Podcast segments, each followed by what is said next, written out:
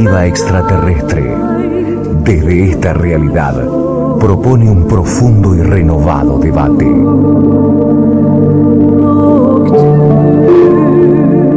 Con los pies en la tierra, con el corazón y la mente abiertos. Alternativa extraterrestre canaliza durante 120 minutos hechos, mitos y comprobaciones que vienen desde más allá de nuestro planeta.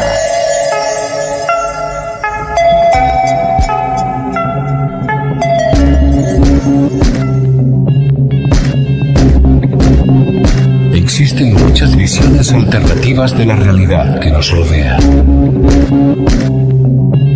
Visiones alternativas del pasado, del presente y del futuro de la humanidad. Desde Capilla del Monte, capital nacional de los ovnis de la República Argentina, a los pies del mítico Cerro del Uritorco, el Centro de Informes OVNI les propone la alternativa extraterrestre.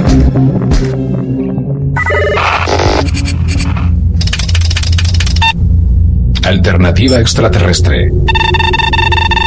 Presenta y dirige Luzmari López. Redacción de noticias Mario Goros Terrazú. Con la colaboración de Daniel Alessandro, Javier Rojas y Matías Molasi. Alternativa extraterrestre es una idea original de Jorge Alberto Suárez.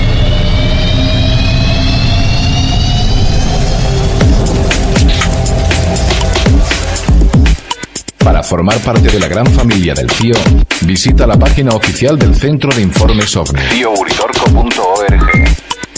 Ponte en contacto con nosotros por correo electrónico en la dirección info arroba ciouritorco.org.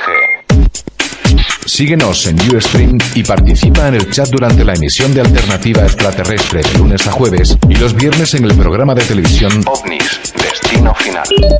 Comparte y comenta las noticias en nuestro grupo de amigos en Facebook.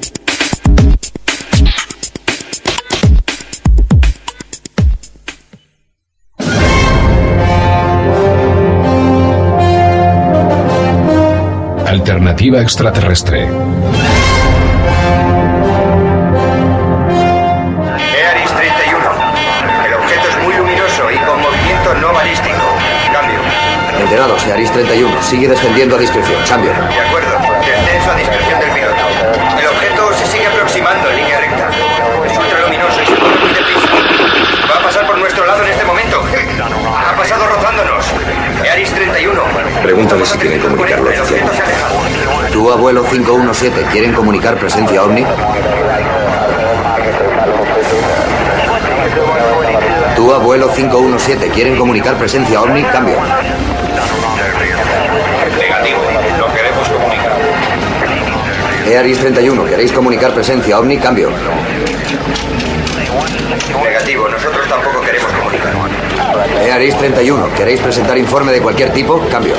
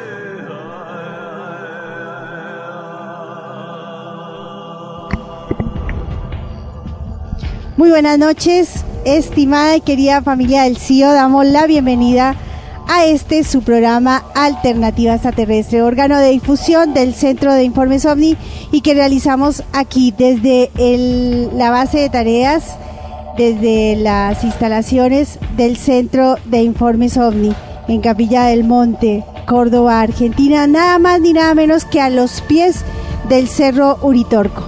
Con estas, con esta música, con ganas de contarles eh, lo que por estos lugares, por el Centro de Informes OVNI, va navegando, va derivando y va reflexionando y va observando en todo esto de la realidad extraterrestre.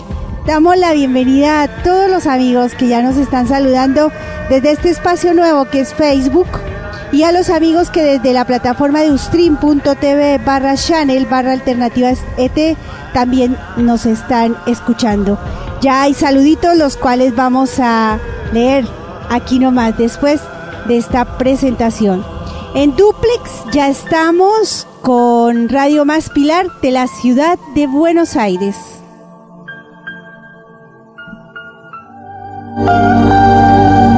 Alternativa extraterrestre en vivo, como desde sus comienzos. Una idea de Jorge Suárez. Los domingos a las 21 desde Capilla del Monte. Noticias, debates, invitados. Alternativa extraterrestre. Órgano de difusión del Centro de Informes OVNI-CIO. Para desmistificar el tema OVNI Domingo, 21 horas, radiomaspilar.com.ar. Siempre más.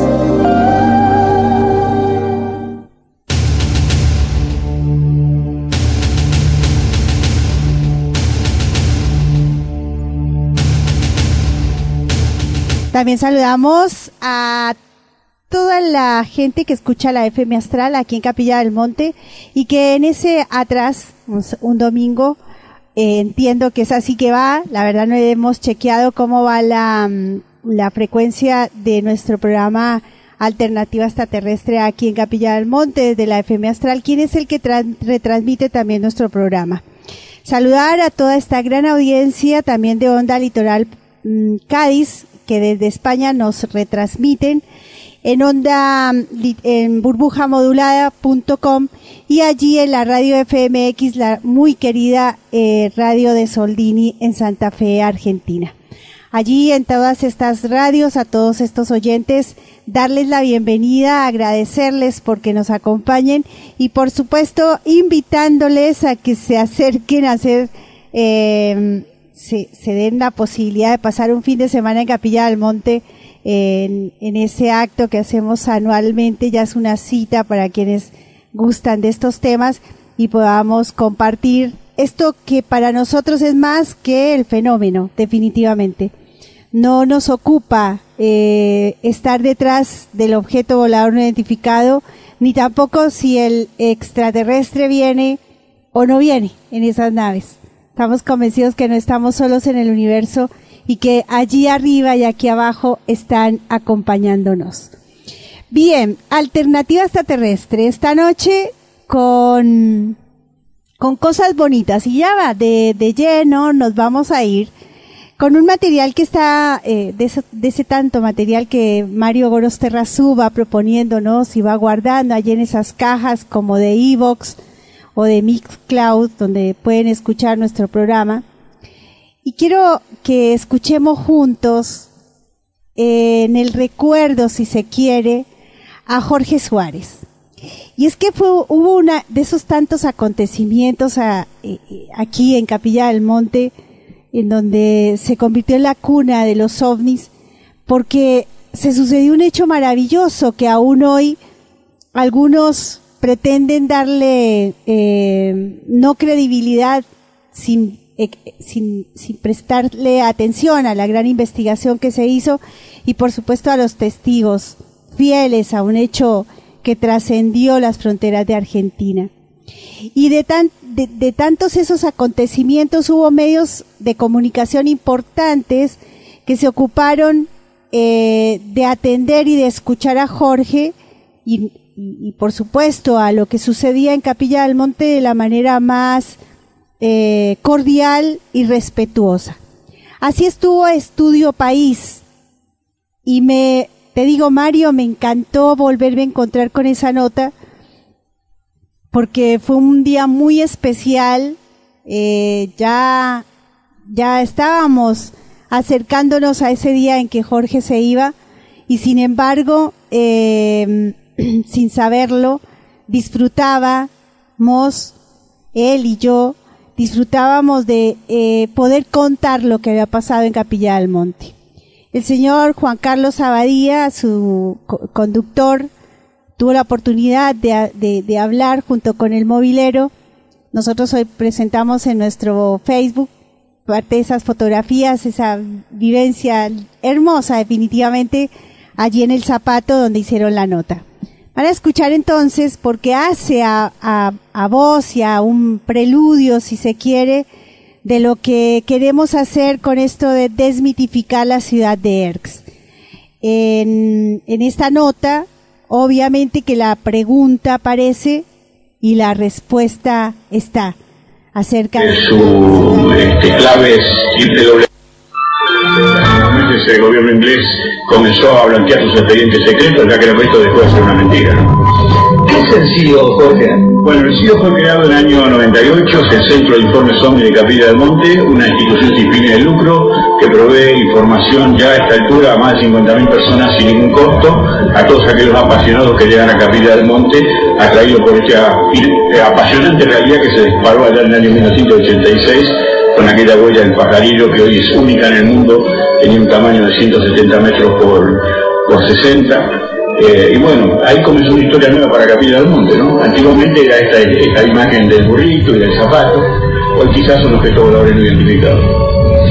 Juan Alberto preguntaba el otro día, ¿se podrá ver algún objeto volador no identificado en el Uritorco? ¿Uno por día? ¿Me asegura usted, Jorge? Sí, yo no, lo asegura la cámara que yo llamo estación rastreadora, que se puede ver, que se ve por todo el mundo. Eh, su este, clave es www.webcamuritorco.com.ar. Esa cámara está registrando, eh, porque la vigilan personas de todo el país y también del mundo, prácticamente un avistamiento por día. De día.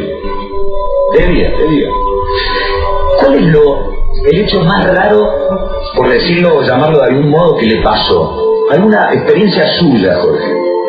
Bueno, es un tema que a mí, en cuanto a mi experiencia, no me gusta contar mucho porque no tengo pruebas, pero como decíamos, el micrófono cerrado, en una noche del año 91 lo viví un, momento mágico, gracias a un sensitivo de Buenos Aires, eh, pude ir a un encuentro programado donde le dieron a él una hora, un lugar, un rumbo y perfectamente y puntualmente, porque ellos no son como nosotros, no sé, cuando necesitamos a las ocho y media para las nueve, aparecieron en una esfera muy grande de color ámbar, el momento de estarla tomó rumbo hacia nosotros, el miedo fue fenomenal y después de, terminar pasó frente a nosotros, se perdió frente a la Sierra de los Cocos y con las dos personas que lo acompañé esa noche, los tres estábamos bañados en lágrimas porque fue un, momento muy muy fuerte.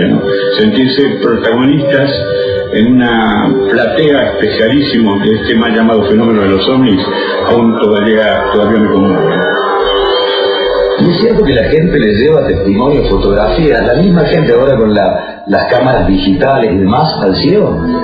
En verano, en temporada alta, teniendo en cuenta que según estadísticas municipales el 70% del turista que llega a Capilla del Monte viene a mirar el cielo, eh, semanalmente tres o cuatro turistas nos traen sus propias fotografías para que nosotros opinemos sobre lo que han este, logrado, ¿no? inclusive de día, que es lo más importante, porque de noche puede ser confundido con cualquier otra cosa. Pero, mira, eh, a veces me preguntan por qué en esta zona hay tanto avistamiento. Y yo, después de 20 años de investigación, nunca he podido definir si hay mucho avistamiento en esta zona o hay muchos testigos. Porque el turista que va a Carlos Paz y a la falda no se compra una sillita para mirar el cielo de noche. Acá sí, acá lo primero que hacen, además de preguntar a todos los lugareños, que generalmente no sé por qué a veces niegan esta realidad, se van a, un lugar oscuro, miran el cielo y sin que algo encuentran.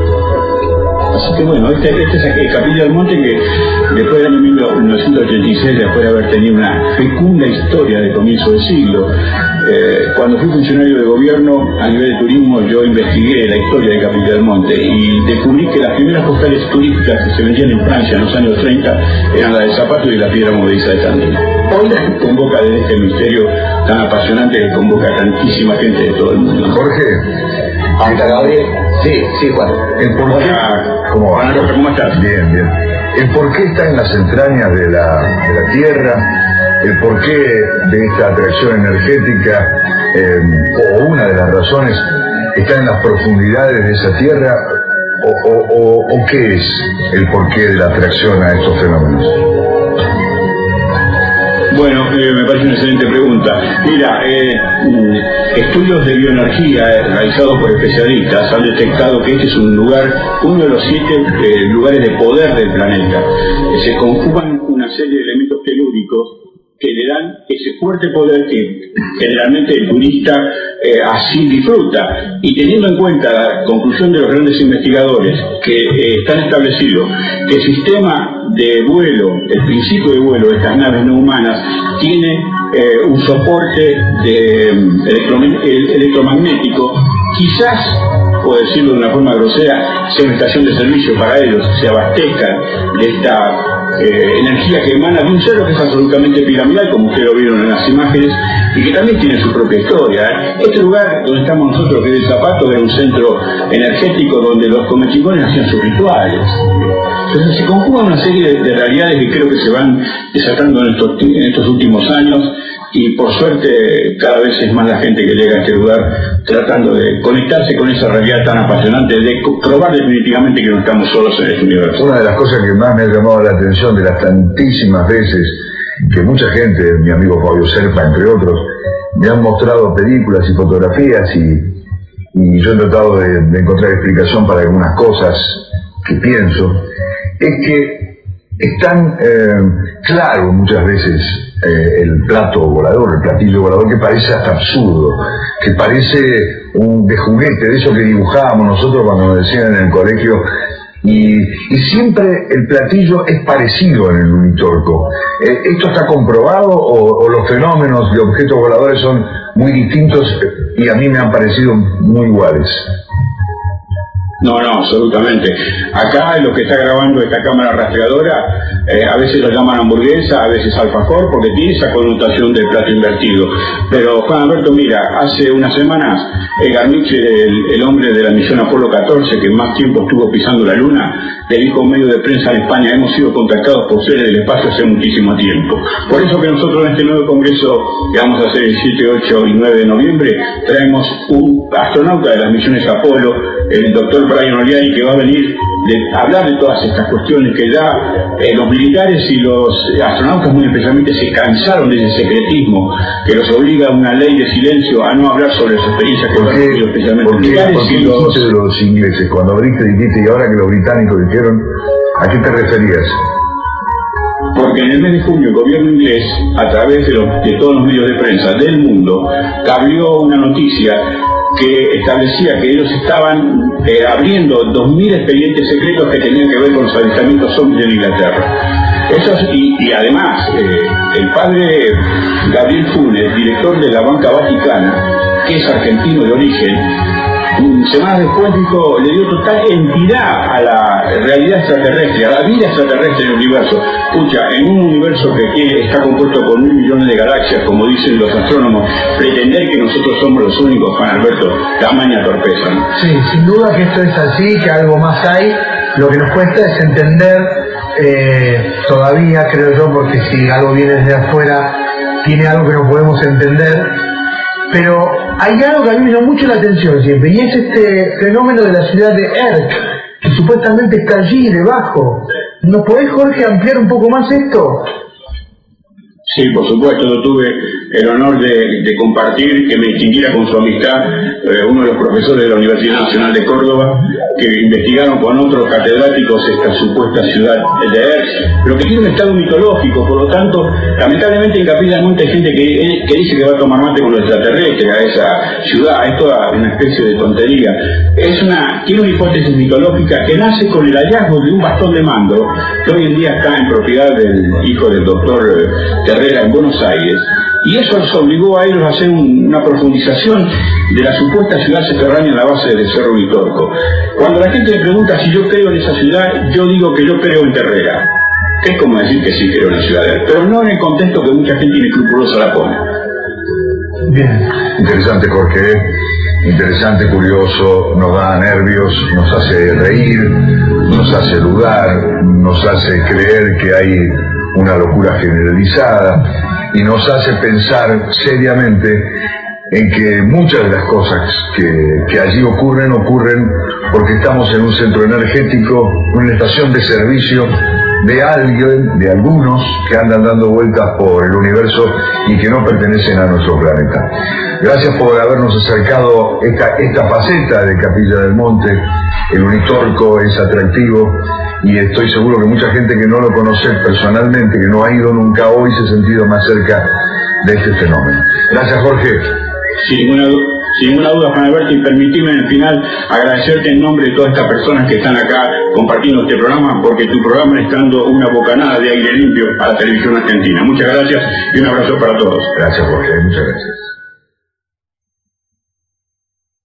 gracias.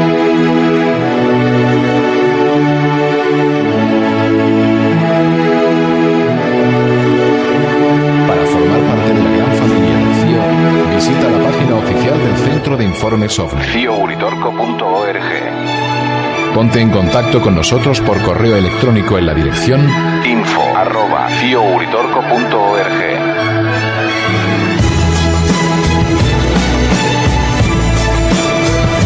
Síguenos en Ustream y participa en el chat durante la emisión de Alternativa Extraterrestre de lunes a jueves y los viernes en el programa de televisión OVNIS, Destino Final. Comparte y comenta las noticias en nuestro grupo de amigos en Facebook. ¿Y si el proyecto SETI interceptara una transmisión de otro mundo? ¿Qué pasaría a continuación? Según el protocolo de postdetección SETI, una vez confirmada una señal de radio extraterrestre, la noticia se debe mantener en secreto hasta que se haya notificado al gobierno.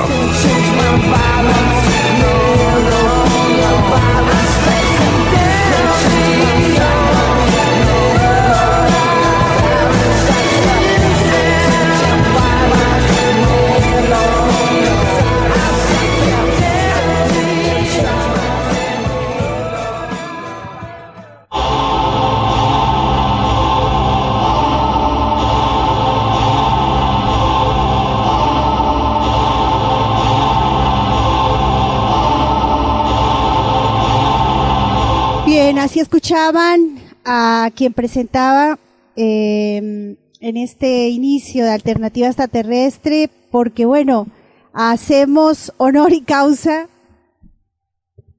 al hecho que nos tiene aquí frente a este micrófono y ha sido la huella del pajarillo.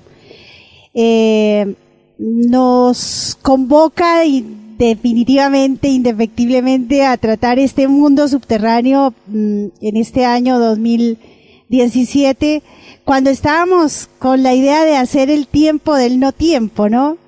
Y bueno, algo se puso en el camino, fue este mundo subterráneo para desmitificar la ciudad de Erx. Estamos convencidos que debe haber mucha letra todavía para poder entender este fascinante mundo de la realidad extraterrestre bien entendido. Y esto gracias a aquellos investigadores que han sido nuestros referentes desde los inicios, obviamente, eh, allí por hace 25 años, donde las voces de la realidad extraterrestre se dejaban notar con muchísima sensatez y con la intención de ser muy objetivos a la hora de hablar del tema. Bien, eh, yo tengo un problema que cuando empiezo a hablar no paro, pero debo tomar aire y ahora, saludar a los amigos que se han sumado a esta alternativa extraterrestre en esta noche maravillosa de domingo de primavera por esta zona del planeta. Pablo, eh, Daniel Bancraft, quien lleva adelante eh, un programa de radio en Buenos Aires, donde estuvimos hace muy poco, Aurora, dice, Pablo Bancraft, abrazos y gran saludo en esta semana. Ya anunciamos en nuestra emisora tu Congreso de Capilla del Monte, querida Luz.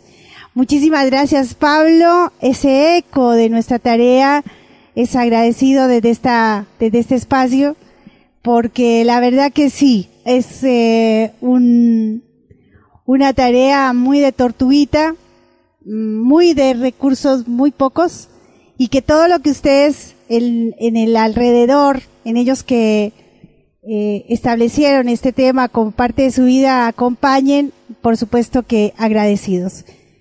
Eh, Pablo, gracias por tu saludo y por esto que has hecho. Sé que estuvo ayer eh, Débora Goldstein, una de nuestras invitadas especiales en este año, así que muchísimas gracias, Pablo. Facundo Costa Beber nos dice hola Luz. Cane Corsor nos dice grande Luz, abrazo.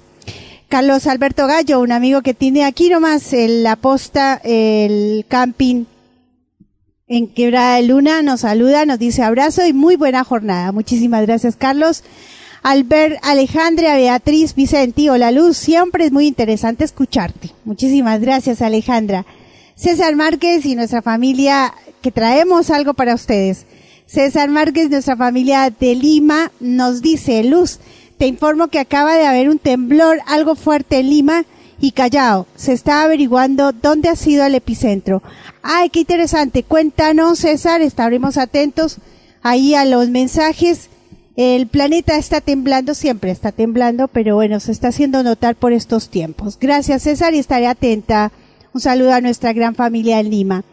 Nos dice Fernando Raúl, hola, nos saluda María Privitera desde Buenos Aires desde la provincia de Buenos Aires, Merlos, nos dice saludas, hola Luz, saludos.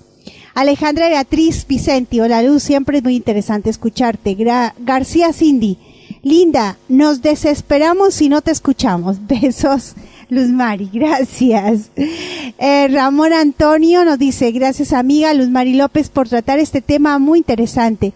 A mí en lo particular me impactó el caso Coglan 3 de abril de 1984, con los enanitos verdes ocurrido en Argentina. Yo tuve una experiencia con ellos aquí en Venezuela allá por el año de 1999.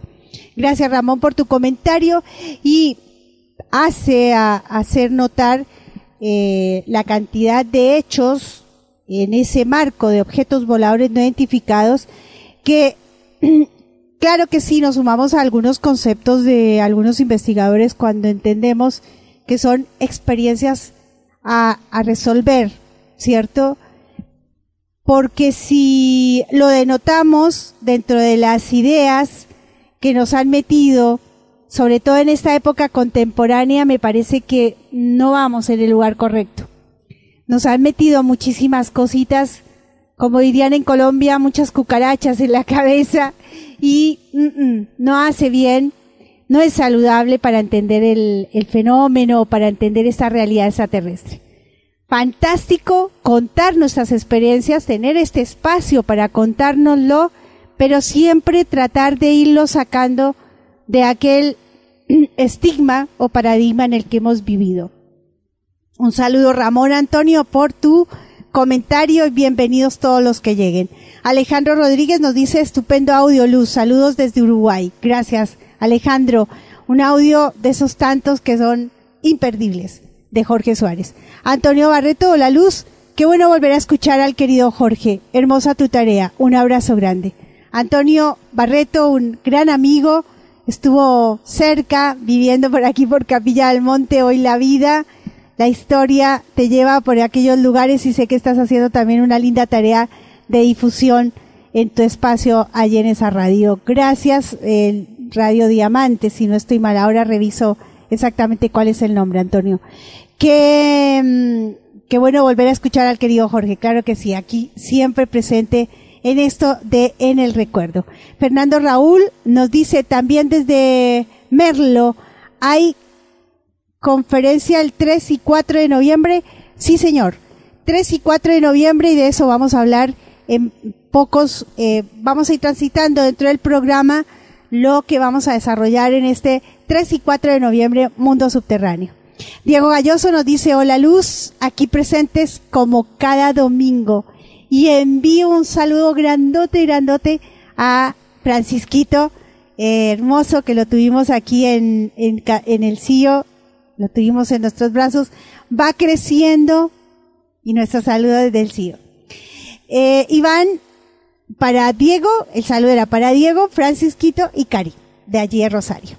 Iván Martín González, hola Luz, buenas noches, fabulosa entrevista a Luis, a Jorge Suárez.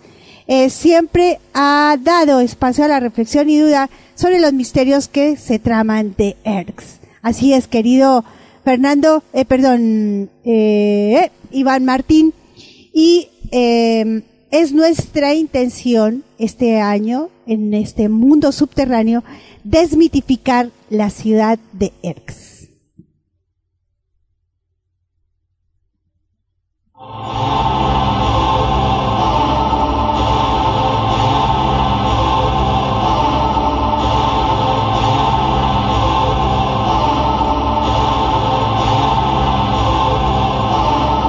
Consumer monkey.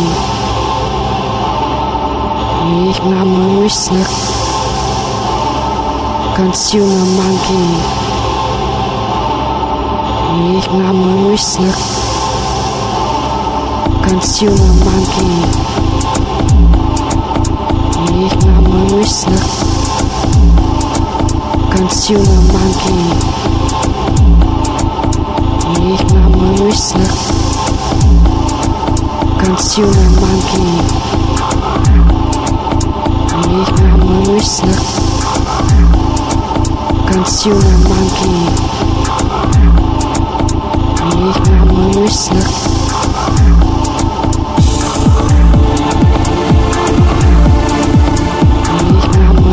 Thank you.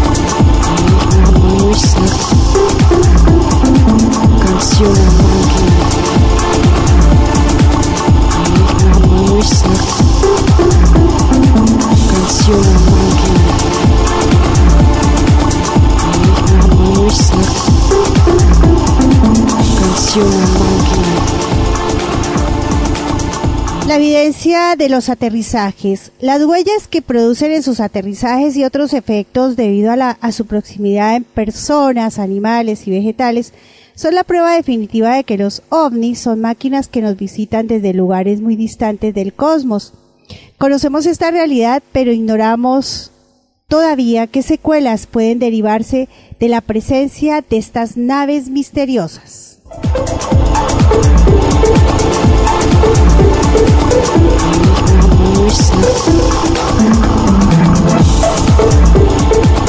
Material que viene de un mm, libro importante que nos ha dejado José Luis Recio hace bastantes años y que por supuesto queremos de a poquito ir compartiendo con ustedes.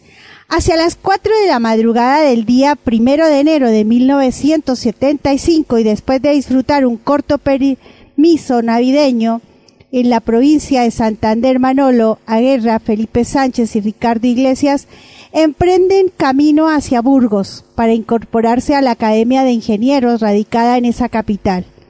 Minutos antes, Felipe y Ricardo han acudido al punto de cita, la discoteca Lotus de Torre la Vega. Desde Manolo lo presta, mm, desde Manolo presta sus servicios como eh, barman. Según las propias declaraciones, Ricardo ha bebido solamente una copa de coñac, Felipe algo de champán y Manolo, que debe conducir en solitario, se ha tomado una Coca-Cola. El viaje van a realizarlo en un Mini Morris 850, propiedad de Manolo Aguera, Agüera. Sentándose a su lado Ricardo y en el asiento trasero Felipe. 40 minutos después, en el cruce de la Nacional 623, con la que conduce a la población de Ontoneda, recogen a José Lazo, compañero de la academia con el que se habían citado días antes, y los cuatro prosiguen el camino hacia Burgos.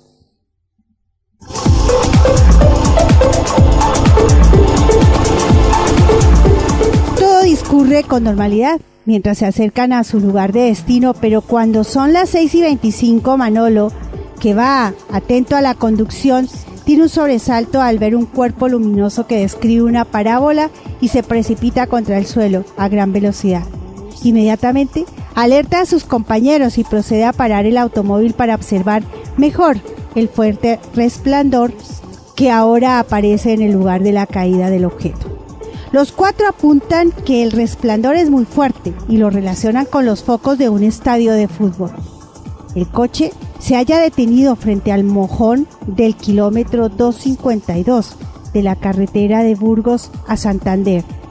Esta referencia les servirá más adelante para poder concretar los sucesos que siguieron posteriormente. Al otro lado de la, carretera y relativamente cerca del vértice que forma esa carretera con la comarca que conduce a Villarcacho, observan un cuerpo luminoso con forma de tronco de cono. Inmediatamente calculan que tendrán unos dos metros de alto. Manolo comenta que dentro del mismo cabría perfectamente un hombre de pie, por unos tres metros de anchura. El extraño cuerpo emite una luz de tono amarillento que se hace casi blanca en la parte inferior, terminando en una especie de chorros luminosos que se dirigen al suelo sobre el que se ha detenido a bien sin acabar de posarse. De repente, todo queda oscuro, pero inmediatamente se van encendiendo de forma sucesiva otros cuerpos exactamente iguales, aparentemente alineados y con escasa separación.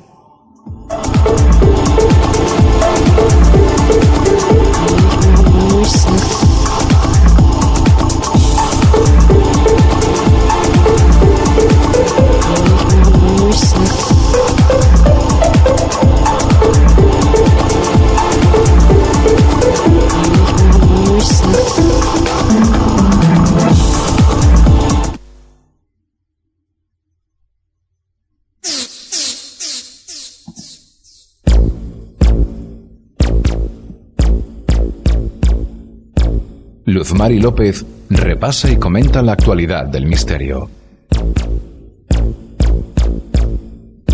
Noti OVNI, Noti OVNI.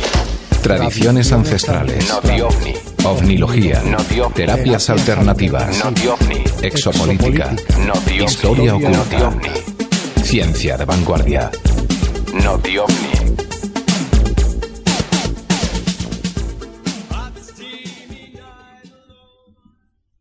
Alternativa extraterrestre. Archivos oficiales sobre ovnis. Revelando el mayor secreto del planeta Tierra. En 1964, en plena Guerra Fría, el oficial al mando, Robert Jacobs, dirige el escuadrón fotográfico en la base Vandenberg de las Fuerzas Aéreas, en Lombo, California. Robert Jacobs es uno de los testigos más importantes que ha aparecido de todas las agencias militares o incluso de la NASA con experiencias relacionadas con acontecimientos que parecen indicar claramente una presencia extraterrestre aquí. Según Jacobs, su misión era filmar una prueba de un misil Atlas durante sus tres fases de vuelo, cerca de la costa de Big Sur, unas horas al norte de Los Ángeles. Ha despegado. El Atlas era un misil balístico intercontinental o ICBM, desarrollado y desplegado por el ejército estadounidense para llevar una cabeza explosiva 100 veces más potente que la bomba de Nagasaki. El misil que él iba a filmar llevaba una simulación de cabeza explosiva. Su trabajo era rastrear ese misil que dispararon en Vandenberg y filmarlo. Él hizo su trabajo tal y como le mandaron. El misil falló. Falló misteriosamente. En su declaración, el teniente Jacobs afirmó que él volvió a Vandenberg con la película para editarla.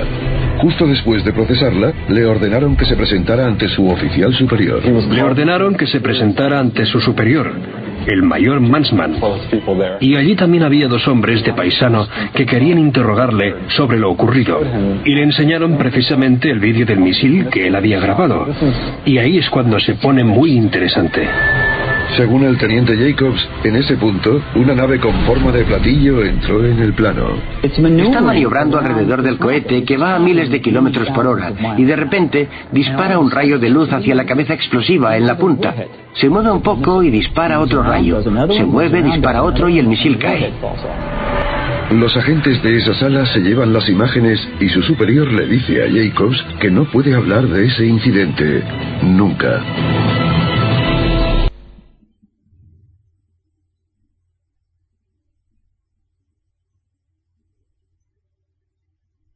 La arqueología es la... ci-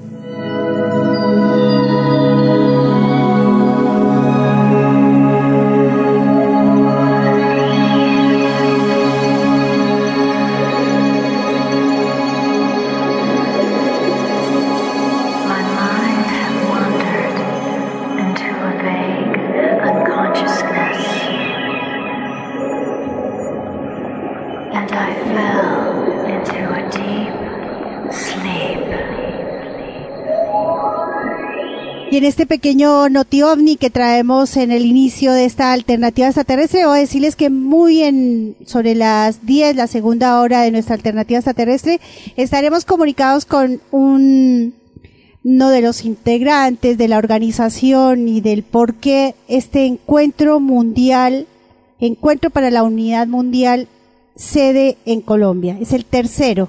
Ya, vamos a hablar acerca de este acontecimiento que se, eh, tendremos inclusive participación activa eh, marzo del 2018. Esto será en pocos minutos luego de este Noti OVNI.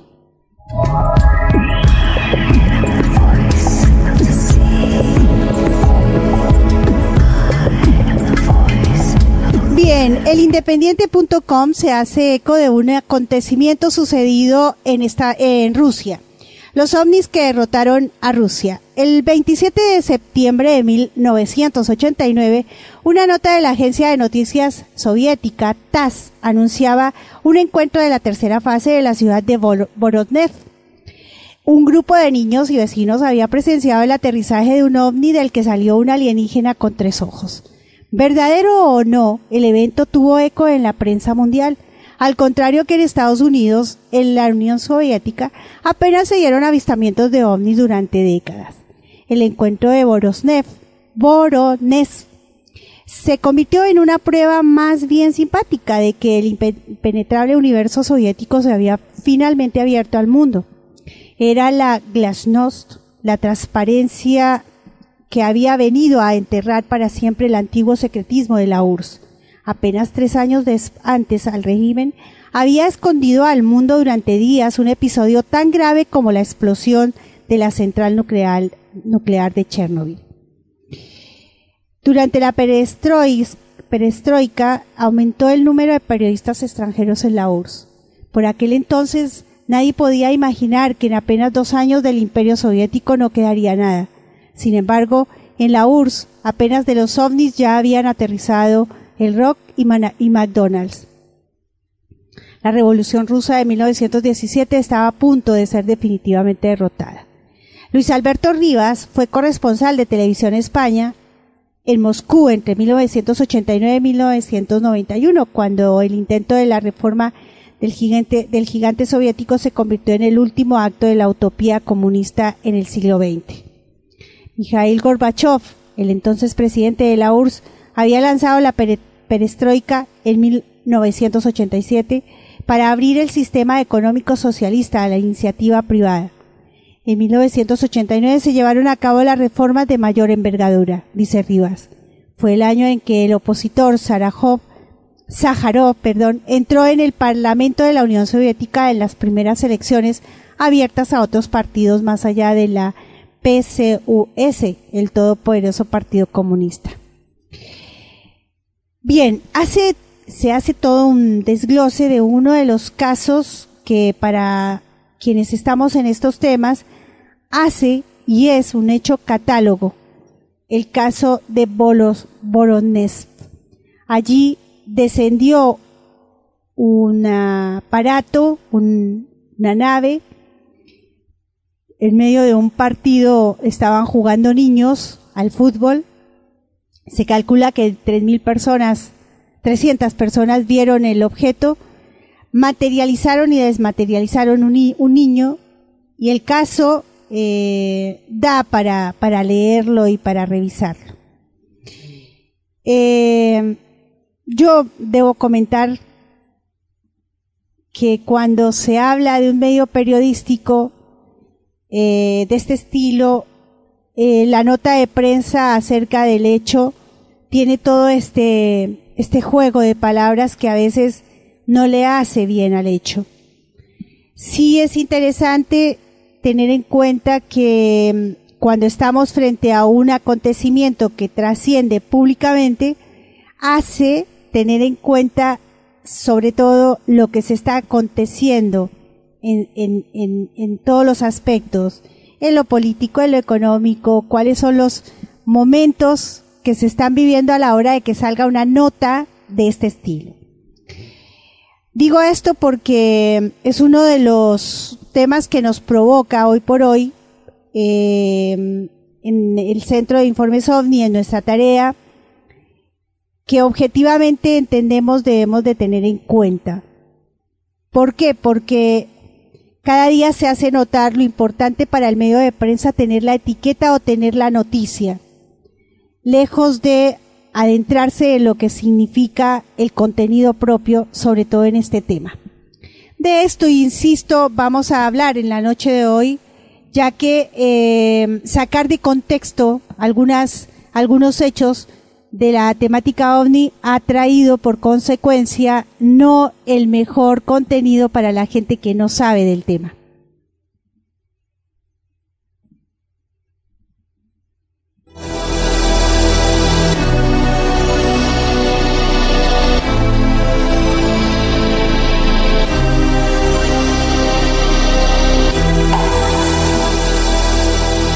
Queremos en este Noti OVNI hacer mm, un llamado a lo que, a la forma de cómo recibimos la información. De qué manera estamos elaborando los contenidos.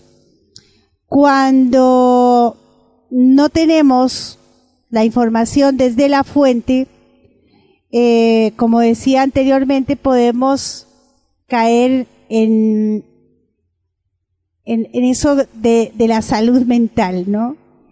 ¿Qué es lo que realmente estamos llevando a nuestra cabecita para poder saber de todos estos temas? Uno de los medios de información que en, el, en la red encontramos es Wikipedia. Espero que salga el audio, no sé por qué aquí no, no, ya he hecho dos esfuerzos, dos intentos y no vamos a hacer el, el tercer intento, si sale bien y si no, lo, busco desde el, desde el medio, donde lo saqué para entender qué es Wikipedia desde lo más eh, cercano a la, a la investigación. ¿Qué es Wikipedia? ¿De dónde sale Wikipedia? ¿Usted lo sabe? Bueno, genial. Hay muchos que no lo saben.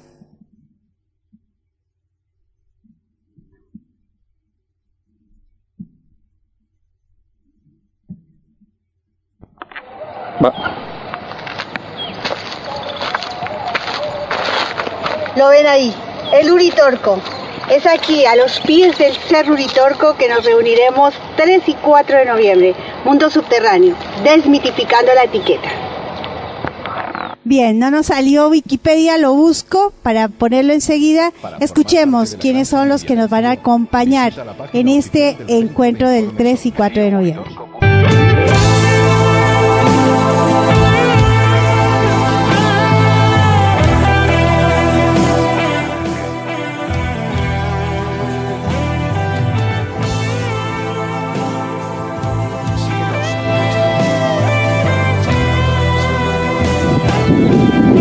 En uno de los cerros emblemáticos por el tema ovni, allí, el Cerro Itorco. Desde aquí, los días 3 y 4 de noviembre, estaremos sumergiéndonos en las ciudades intraterrenas. Los esperamos. En particular, expondremos investigaciones relacionadas con dos sitios míticos, la Cueva de Tallos en Ecuador y la llamada Ciudad de Erx en Argentina. Prácticamente será desmitificada por el propio CIO, lo que sin duda tendrá algún efecto en quienes aseguran su existencia.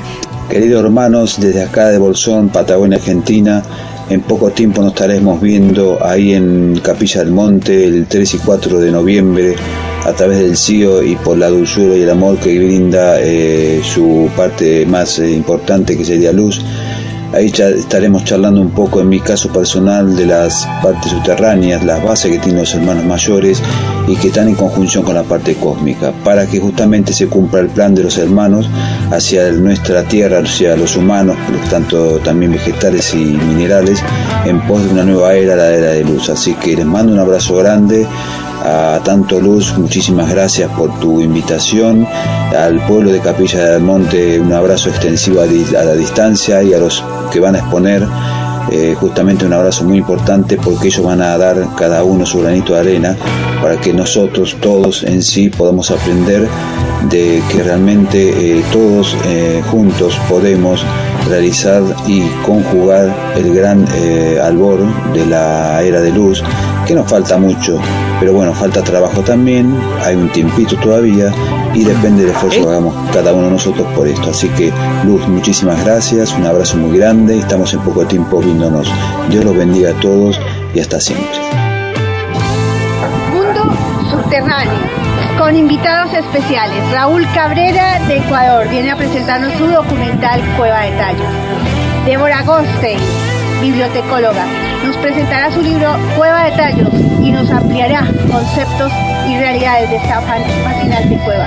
Bettina Alén, quien por primera vez allí en aquellas épocas donde no se podía acceder a la cueva, nos va a contar sus experiencias iniciando esa travesía.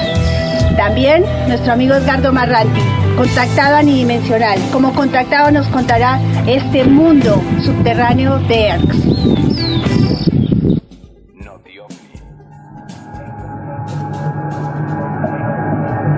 Tema siempre me resultó intrigante y tuvieron que pasar muchos años antes de comenzar a comenzar a estudiarlo seriamente. Débora Gostein, con el llamado mundo interterreno. Mis viajes, dice Débora,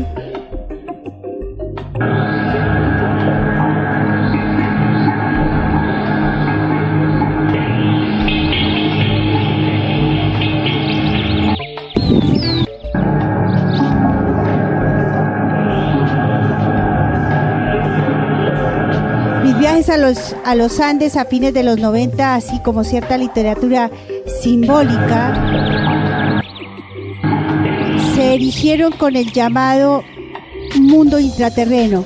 Mis viajes a los Andes a fines de los 90, así como cierta literatura simbólica, se erigieron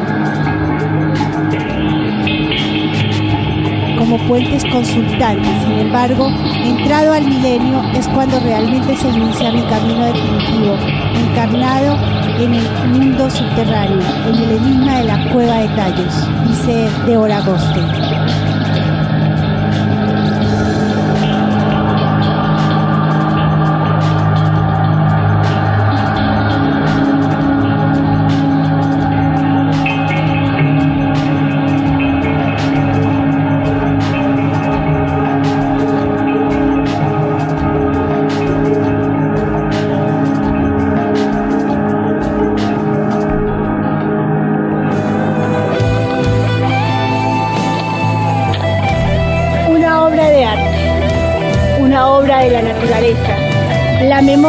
En el, tiempo, el Uritorco.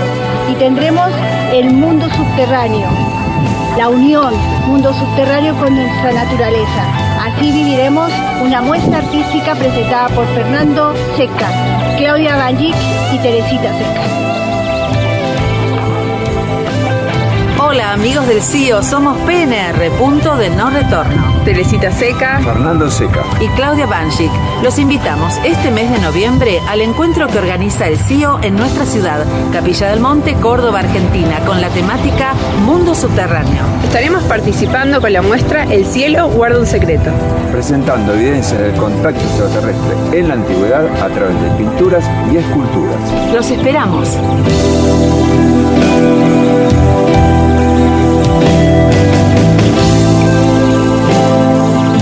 Esperamos se vinculen a nuestro encuentro y sumen sus voces para que estos temas sean revelados en bien de la humanidad como es nuestro interés.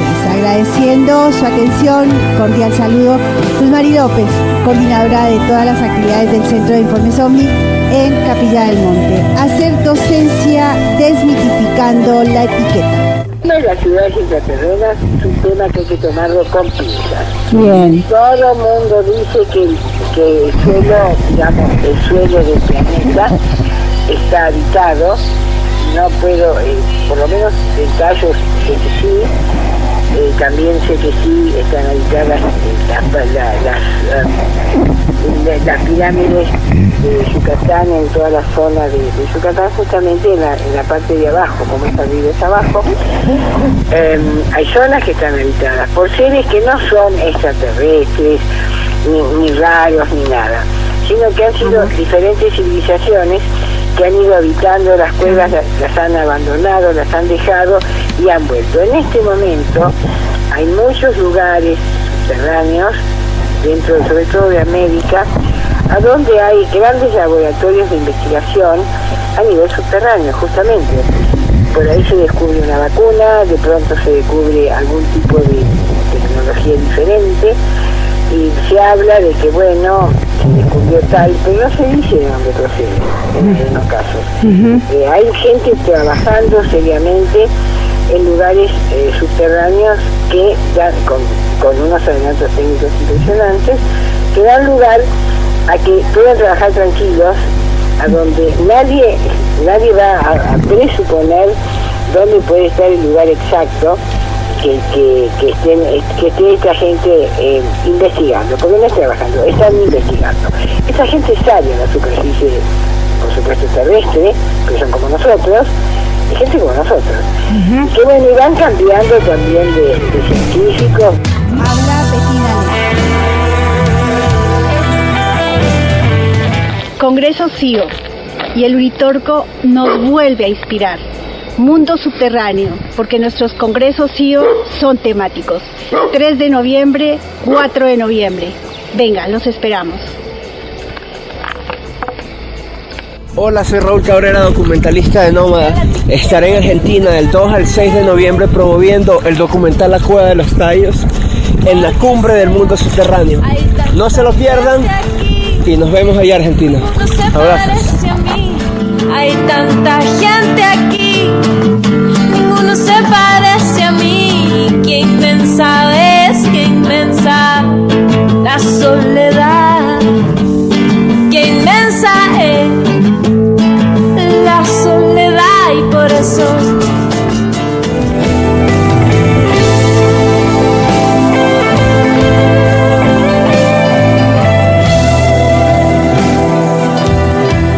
pequeño resumen de lo que será este encuentro que vamos a realizar 3 y 4 de noviembre y en el que también va a estar presente, van a haber algunas sorpresitas que no están anunciadas en el video porque obviamente, bueno, esa, me parece que vale a la hora de eh, tener el espacio-tiempo. Y es así que Tete, nuestra amiga Esther Oliveros que trabaja, que hace su tarea en el Cerro Colorado, nos traiga parte de lo que hace a este mundo subterráneo, a esta tierra hueca o a esta eh, intención de desmitificar la ciudad de Erx. Nos trae una anécdota fascinante, eh, leída, escuchada desde la gente de- del lugar. Eh, Mundo Subterráneo nos invita a desmitificar la etiqueta nuevamente. Y es que desmitificar es sacar el mito. Y es que el mito ha sido el desarrollo de una realidad mal contada, de esa verdad mal contada, de esa verdad que se contó al uso de el chisme, de que me dijeron, me contaron. Y si vamos un poco a la fuente, vamos a, a tener más elementos para entender este mundo subterráneo, esta tierra hueca. Mis saludos, mis saludos a los ami- a mi querida Marta y Enrique allí en Córdoba, eh, de quien también me inspiran a hacer estos eventos. Debo decir que las personas que nos han acompañado desde cuando iniciamos el primer congreso nos inspiran, porque ellos siguen manteniéndose en firmes y por ahí hemos dicho que por una sola persona hacemos un evento y así lo hemos hecho.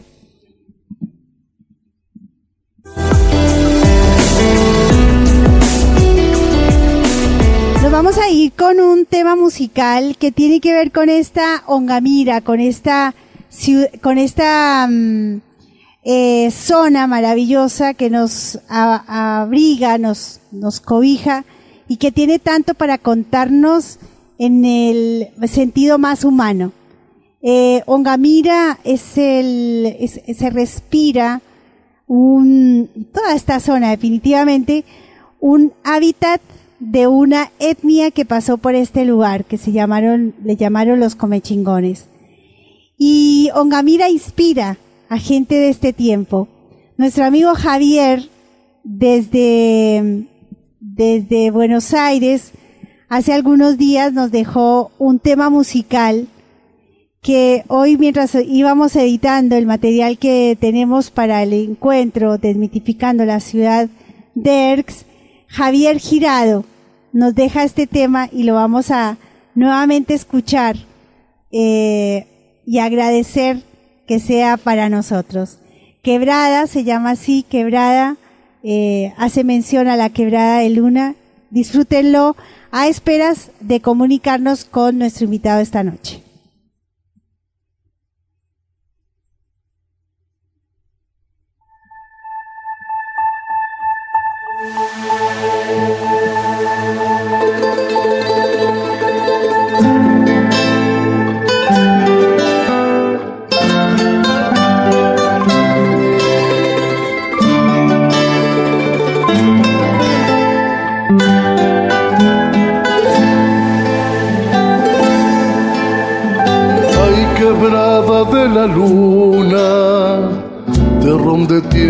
Mi tiempo, piedra sedienta y eterna, hecha nostalgia y silencio, hecha nostalgia y silencio.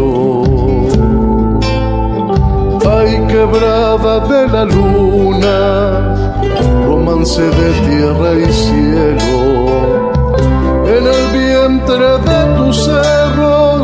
la luz es vida y misterio, la luz es vida y misterio. Ay, quebrada de la luna, la de ese cielo infinito, donde la fe y la esperanza van más allá de aquel mito van más allá de aquel mito. Quebrada de la luna. Grito marrón y ancestral por la huella de la historia. Reliquias egipcias. Tus hijos regresarán, tus hijos regresarán. Ay, quebrada de la luna.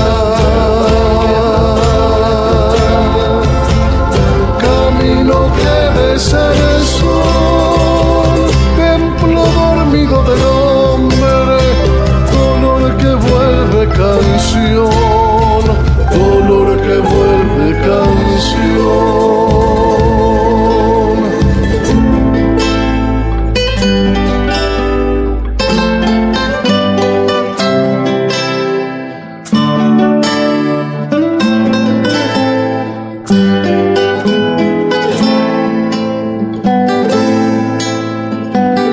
quebrada de la luna terrón de tiempo en mi tiempo, piedra sedienta y eterna, hecha nostalgia y silencio, hecha nostalgia y silencio.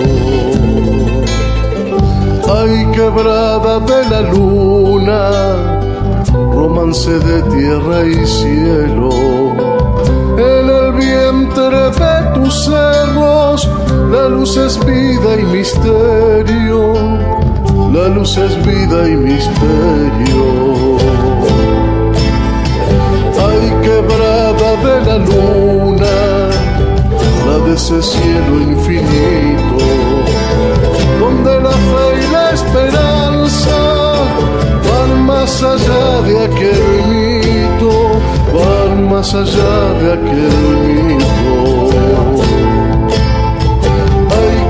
Quebrada de la luna.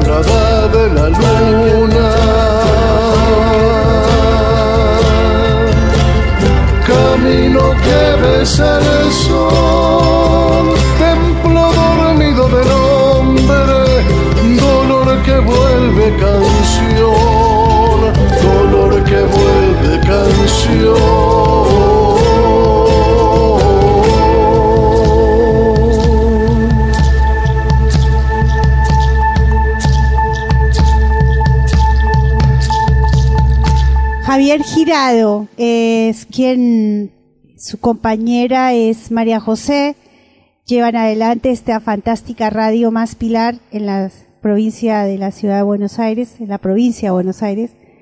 Y bueno, esa es su voz y esa es su composición. Gracias, eh, querido Javier. Eh, me encanta ese tema, me motiva, me inspira a entender que la realidad extraterrestre, que todo este, todo este gran y mal presentado fenómeno ovni, eh, mm, debo verlo más humanamente, ¿no? Y es que cuando uno camina a todos estos lugares del planeta, porque no podemos decir que solamente de Capilla del Monte, muy sutilmente se respira esa realidad que en el desconocimiento la llamamos seguramente extraterrestre. Seres del espacio han acompañado este, esta humanidad en diferentes momentos de, vida de la humanidad, en diferentes humanidades inclusive. Esto no lo dice el CIO, lo dice la historia, lo dicen los abuelos, lo dicen los mamitos, como dice la señora Mariana Escribano, a quien denotamos los abuelos, los, los, los ancestros, que aún hoy están vivos y en ellos nos regocijamos para entender esta fantástica realidad. Bueno, les cuento. Eh, Alonso Calderón es quien nos va a acompañar. Este lío de las horarios nos confunden. Así que va a estar en 40 minutos. Va a estar en la próxima hora. Como estaba citada la semana pasada, pero bueno, no se pudo por cuestiones de luz.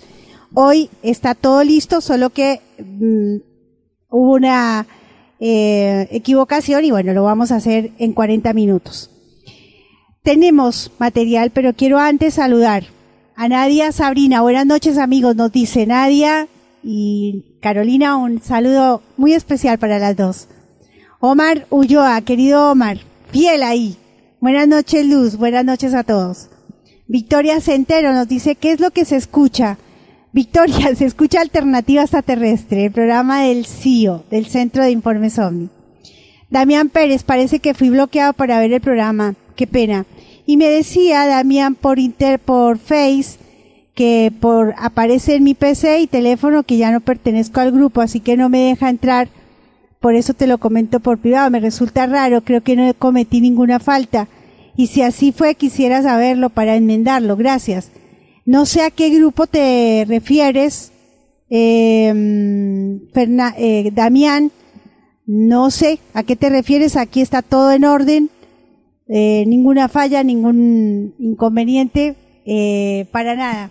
Espero que nos estés escuchando, Damián. Eh, Cariluz nos dice, buenas noches, gracias por los saluditos. Con todo gusto, Cari. Se les quiere un montón. Pablo Daniel, Pablo Daniel Bancraft nos dice, hola Luz, te vamos a llamar para seguir difundiendo la cita del Congreso de Mundo Subterráneo. Grupo Aurora Misterio OVNI, así se llama, sí señor. Gracias. Y nos saluda desde eh, el Facebook y nos invita a estar presente el próximo sábado a las 15 horas, donde estaremos hablando también de este encuentro Mundo Subterráneo. Gracias, Pablito. Mi abrazo fraterno desde esta alternativa extraterrestre. Jaime Naranjo desde Miami nos está escuchando, nos hace un poco de retorno, nos está ayudando a que mejorar el, los audios, que salgan todos a una misma frecuencia. Muchas gracias, Jaime.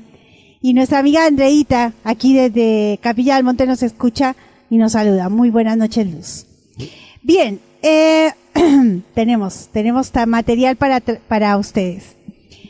Les cuento, eh, mantenemos alguna comunicación con nuestro amigo Enrique Barrios. De él vamos a tener algo al final que tiene que ver mucho con este mundo subterráneo y con esta desmitificación de la ciudad de Arx. Ya les vamos a contar. En este próximo, en estos próximos minutos, vamos a escuchar, y esto va dedicado a la familia de Lima, César, Soledad, Pedrito y mi linda Cintia. A los cuatro un saludo. Ellos han motivado para eh, generar este espacio en donde no falte algunas de las conferencias presentadas en estos congresos que hemos hecho. Pocos no lo son. Demasiados, la verdad que sí, para nuestra realidad. Y agradecida a la vida por haber llegado a cumplir con todo este número que sin querer no queremos buscar números más, números menos, sino simplemente poder aportar lo que más podamos en toda esta temática, sobre todo desde las voces más fiables, más creíbles y sobre todo aquellas que desde lo más eh, humano posible han logrado traernos conocimiento y damos fe de que así ha sido. Hemos crecido bastante en esta temática, por ello podemos continuar frente a este micrófono. En la noche de hoy vamos a traer, ustedes la semana pasada escucharon a Enrique Barrios.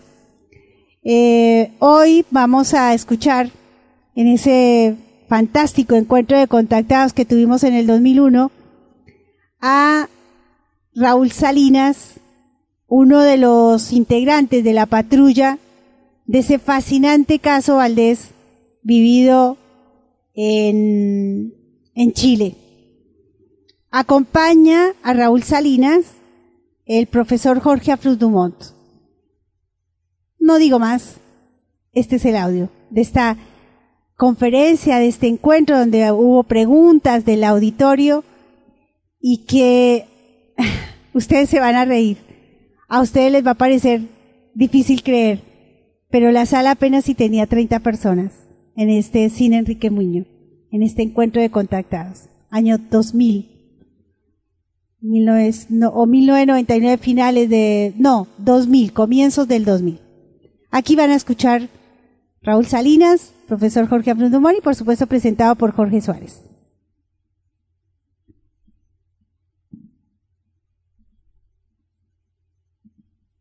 Y yo pensaba que era un misterio. Yo no comprendía en mis sueños de lo que me estaba pasando. hubieron personas especializadas en esto, me hicieron el relajamiento, entregaron los mensajes que yo recibía y así esta persona me dijo, yo te voy a dar de lo que yo tengo guardado aquí son como un calendario. Bueno, el calendario que me pasó esta persona me consiguió la misma que yo recibía, porque los mensajes que me dan ellos, ellos no me hablan a mí, todo, todo va por telepatía. Mi sueño de 3 a 6, mi cuerpo queda ahí. Cuando yo viajo en la misma nave que yo vi, subo a la nave, pero desnudo.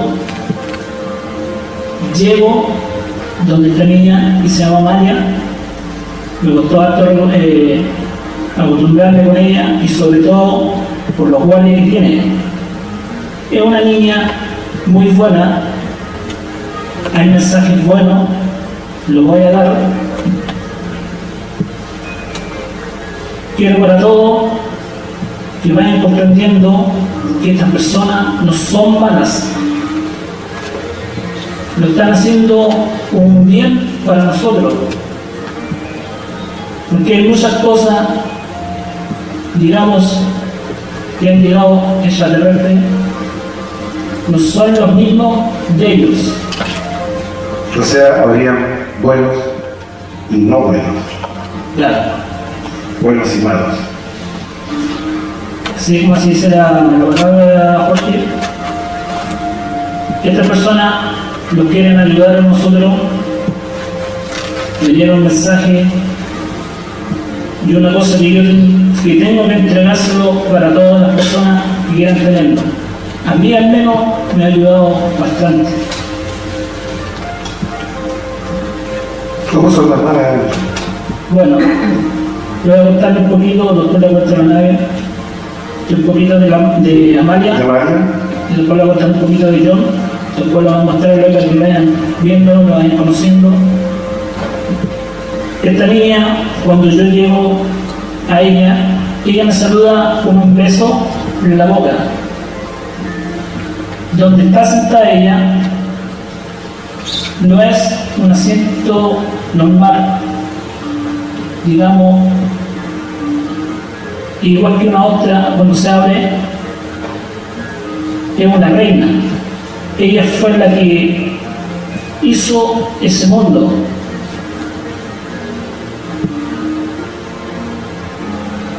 El otro ser, que se llama John, son guardias que cuidan a ellos.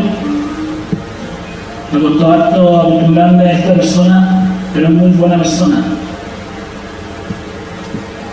De la nave, cuando yo llego a la nave, yo soy conocido subiendo a la nave por intermedio de una luz. Yo sin caminar, sin moverme nada, subiendo. Cuando llego a la puerta principal, se abre dentro, donde llego al punto, es una cosa muy helada, pero ellos tienen una temperatura. Veo varias personas dentro, digamos miles de personas, pero todos están en su trabajo, son transportados a niveles por intermedio de unos tubos transparentes y se van quedando así. Cuando yo llego a la sala máquina, que es la principal, veo unos ventanales grandes y yo me acerco para mirar para afuera. Dentro de la nave, al llegar a la ventana, hay una posición para apoyarse. En ese momento, cuando yo me apoyé, a mí me dio como una corriente. Lo mismo que uno cuando abre un refrigerador, de la parte hielo, mete la mano y como que le queda pegado y se asusta. Eso es lo que me, me hacía no acercarme. Viajo y siento el movimiento de la nave, el gustito que sentimos en el estómago, en la altura. Se mueve esta nave y paso en el cielo, donde están las tres Marías y hay un lucero. Por ahí paso. Llego al mundo de ellos. El mundo de ellos es todo negro, todo roca. Por intermedio de, de estas rocas sale como una luz y se apaga. Pero cuando uno está ahí, no siente frío ni hambre. A mi llegada, cuando llego yo a mi cuerpo, el golpe no es suave, exacto. Y esta niña, a las 6 de la mañana, se pone a cantar. Me canta, yo me relajo, le pregunto yo a mi sobrino, que duerme en la misma que yo estoy durmiendo, le pregunto si ha escuchado algo. Y él me dice, no. Claro, en el momento preciso cuando yo salgo de 3 a 6, ellos están sumamente en un sueño profundo.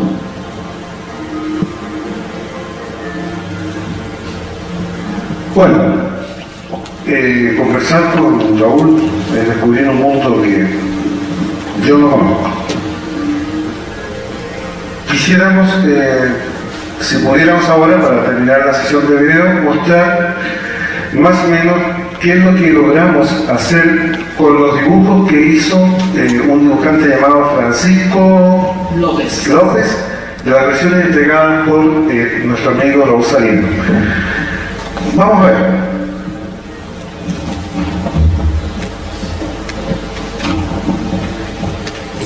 Vamos a ver si se ve algo. Está amaneciendo. Está amaneciendo. Vamos, chicos. Bueno, eso es lo que él ve eh, como nave. La define como color plateado y con las ventanillas en el centro. Es una nave que hemos visto algunos omnílogos ya de los tiempos de Adán, que años 50. Eh, si quieres tú dices alguna característica de la nave. ¿Qué colores tú? Bueno, los colores son esenciales. Todas las franjas, digamos, donde llega la franja negra, son colores plateados. Esta es una visión frontal de la nave que dibujó. Ojalá. Ojalá. Sí, pero te digo es frontal, o sea, estamos viendo. Sí, la- de frente. Sí, sí.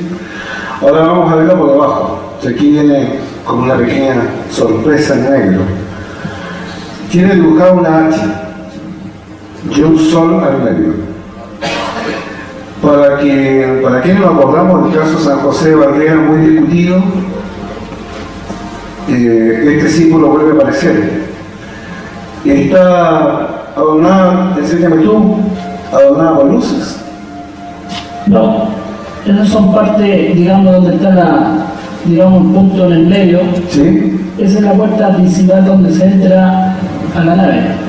De lo demás, los puntitos que se ven redondos chiquitos, son todos, son cosas, digamos, rematados, el- el- digamos, de la nave, en metal. Como remaches. Remaches. O como cúpulas, podría ser. No, remaches. Como remaches. Bueno, y ahora vamos a ir a la parte quizás más importante. Esta es la descripción de John. Esta es la mitad de lo que yo conocí del caso Sanfeta en Italia, y para abajo es de una forma que tú la describes. Yo no he estado. Claro, no, digamos, esta persona, Es un mixto entre animal y hombre. claro, esta persona es de dos metros de alto. Eh, a mí me gusta un poquito de John, de acostumbrarme con él, porque, eh, digamos, él es el que me ha dado un poquito también en, la, en el grupo, con su arma a su lado, que es transparente. Es un arma transparente. ¿ya? Sí, digamos, tira rayos láser. ¿Algo parecido a láser o láser? láser. Ya. Y ahora correspondería que apareciera después de negro Amalia. Amalia. ¿De quién era tú? Bueno, ¿El pelo es? Bueno, esta niña, digamos, su pelo negro, eh, en su frente lleva un cintillo blanco con un medallón rojo. Bajando un poquito más abajo, en su cuerpo, su traje pegado a su cuerpo, que es color negro, llega su insignia, la H en curva, con sus puntos rojos, su eh, cinturón eh, blanco, un medallón más grande, más rojo, y con ese cinturón ella se transporta, se mueve donde ella quiere. ¿Se desplaza en el tiempo y en el espacio? Para todo, porque esa es una máquina ya ellos como una eh, computadora que le llamamos y tiene su su accionar. Y aquí está el alfabeto que le consiguió el investigador y que, según el investigador anterior, el señor Robles calzaría como símbolos unitas. Sí. No voy a agregar nada más porque de aquí en adelante hay un largo camino. Muchas gracias, pueden prender la luz. Como la idea es intercambiar un poco de, de preguntas y respuestas y pensando que nos quedan un tiempo reducido hasta las 20 horas, señor Suárez, ¿hasta las 20 estamos? La palabra la tienen ustedes, por favor, para que se produzca el debido diálogo interactivo entre la persona que vivió la experiencia y el ¿Cuáles son los, los mensajes buenos de esta serie? Bueno, los mensajes, yo, al menos yo este mensaje lo voy a darlo ya a la final ya, pero lo voy a dar. Este mensaje me lo dio Amalia.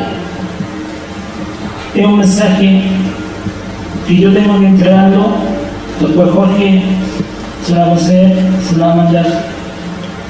Es unión y paz, protegido por ellos. En el 2004, yo no digo va a haber un enfrentamiento algo fuerte, no digo preparémoslos. Ellos se van a encargar en todo. Primero van a venir gente de otro mundo avanzando a la punta y ellos van a venir detrás para que no tengamos ningún problema. Ellos se van a encargar de eso. Gracias.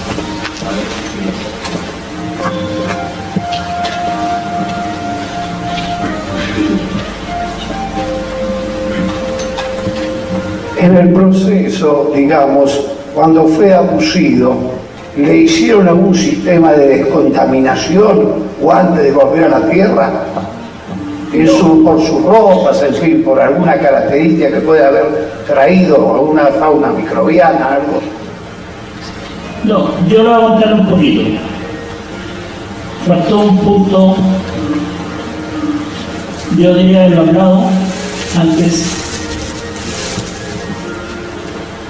Cuando yo llego a la nave, llego desnudo, teniendo dos marcas en mi cuerpo. Yo no se las puedo mostrar, son muy pequeñas.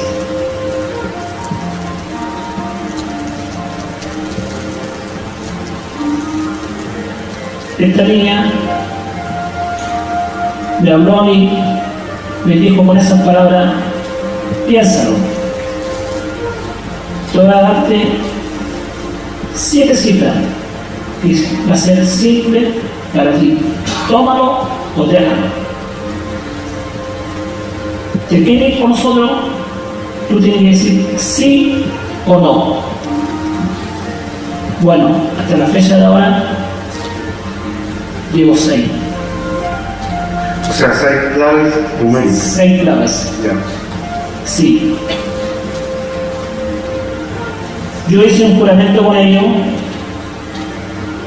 A la final, no sé qué me va a pasar. Ir a dar un ataque, no sé qué me va a pasar.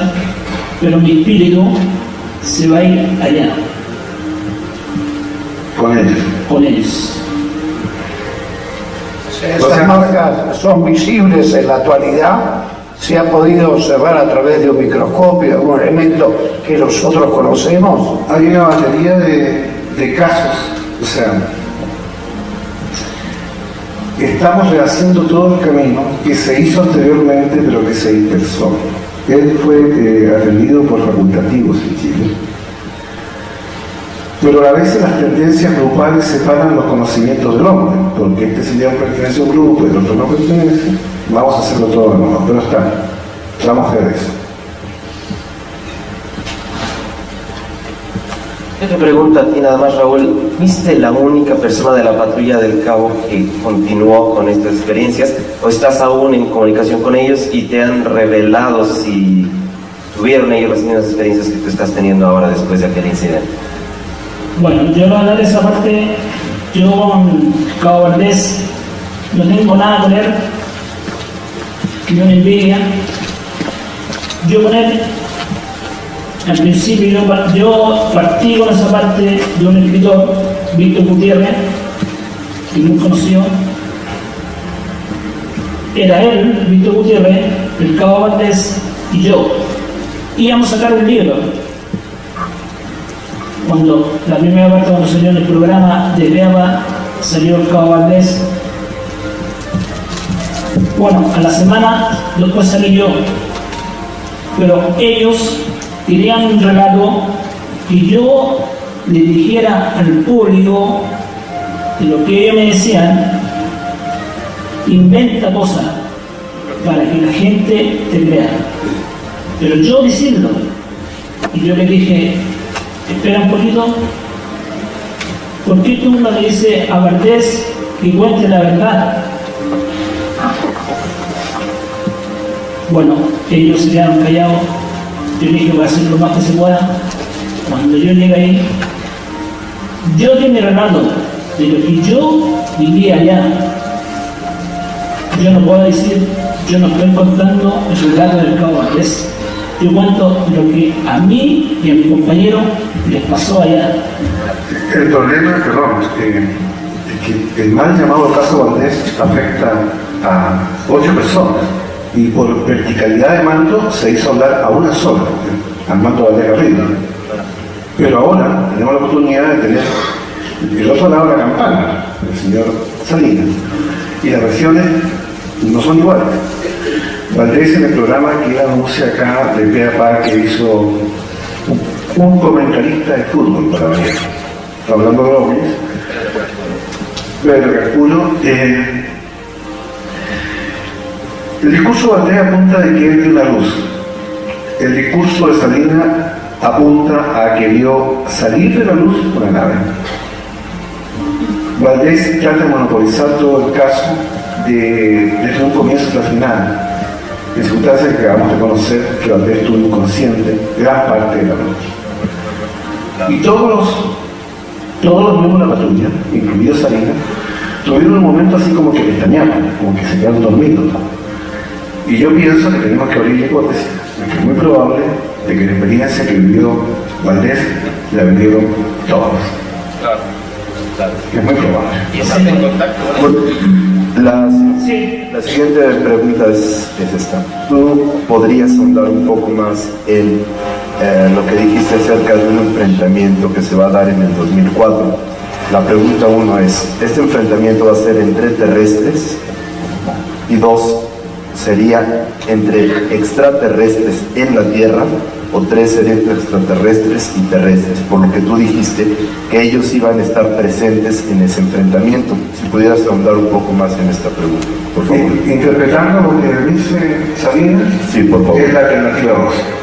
Sería un enfrentamiento entre extraterrestres en la Tierra. Exacto. Muy bien. Raúl.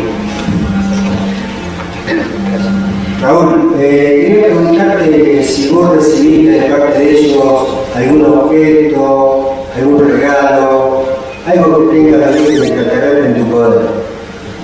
Mira, yo he recibido muchas cosas, ellos no son magos, no solucionan problemas.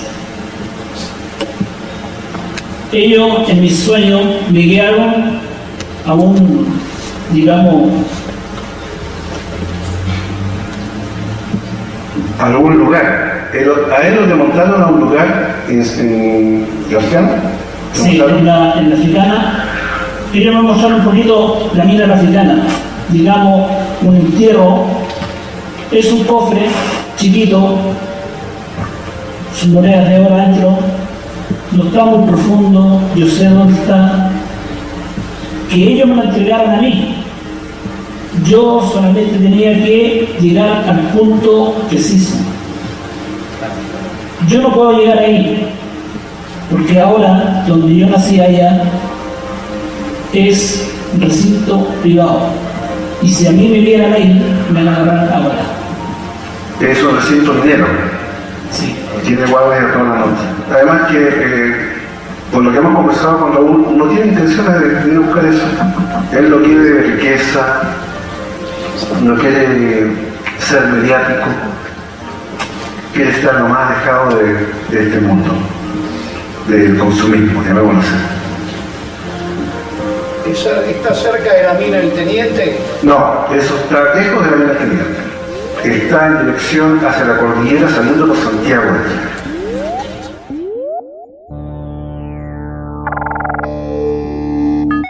Alternativa Extraterrestre abre sus puertas a un diálogo constructivo entre los oyentes y destacados investigadores internacionales.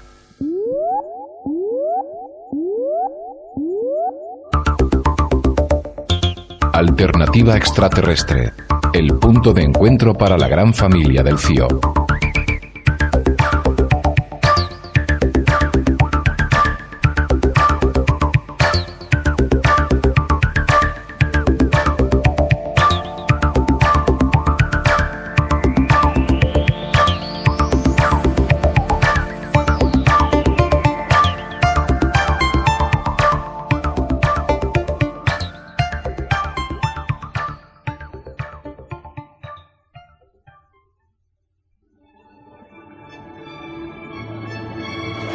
Para formar parte de la gran familia del CIO, visita la página oficial del Centro de Informes OVNI. ciouritorco.org Ponte en contacto con nosotros por correo electrónico en la dirección info arroba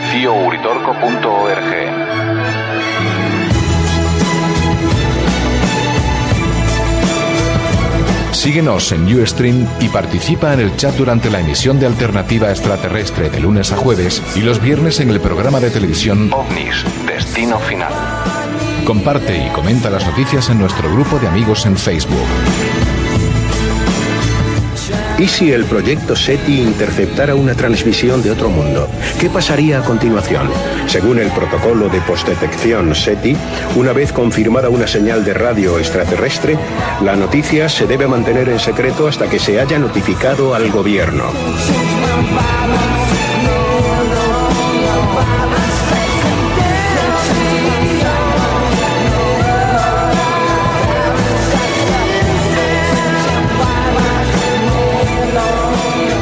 Están escuchando ustedes Alternativa Extraterrestre, órgano de difusión del Centro de Informes OVNI, y escuchar a Luz Mari López, quien está delante de toda esta tarea. ¿Quién tuvo esta fantástica idea en tiempos donde muy poco y en lugares muy cerrados se hablaba con muy con tan muy poca difusión?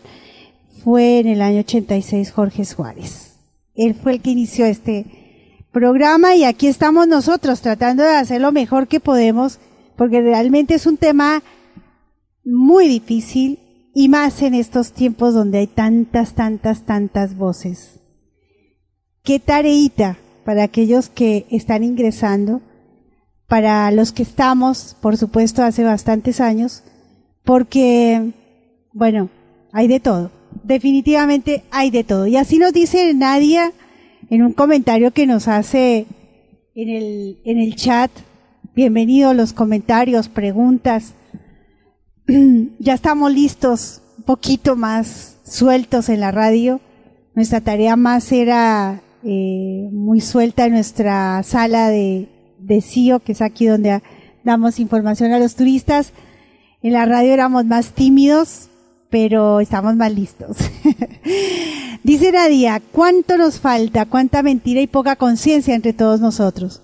Luz, esta noche te estamos escuchando a medias porque también estamos siguiendo los resultados de las elecciones tan significativas y a la vez tan vacías.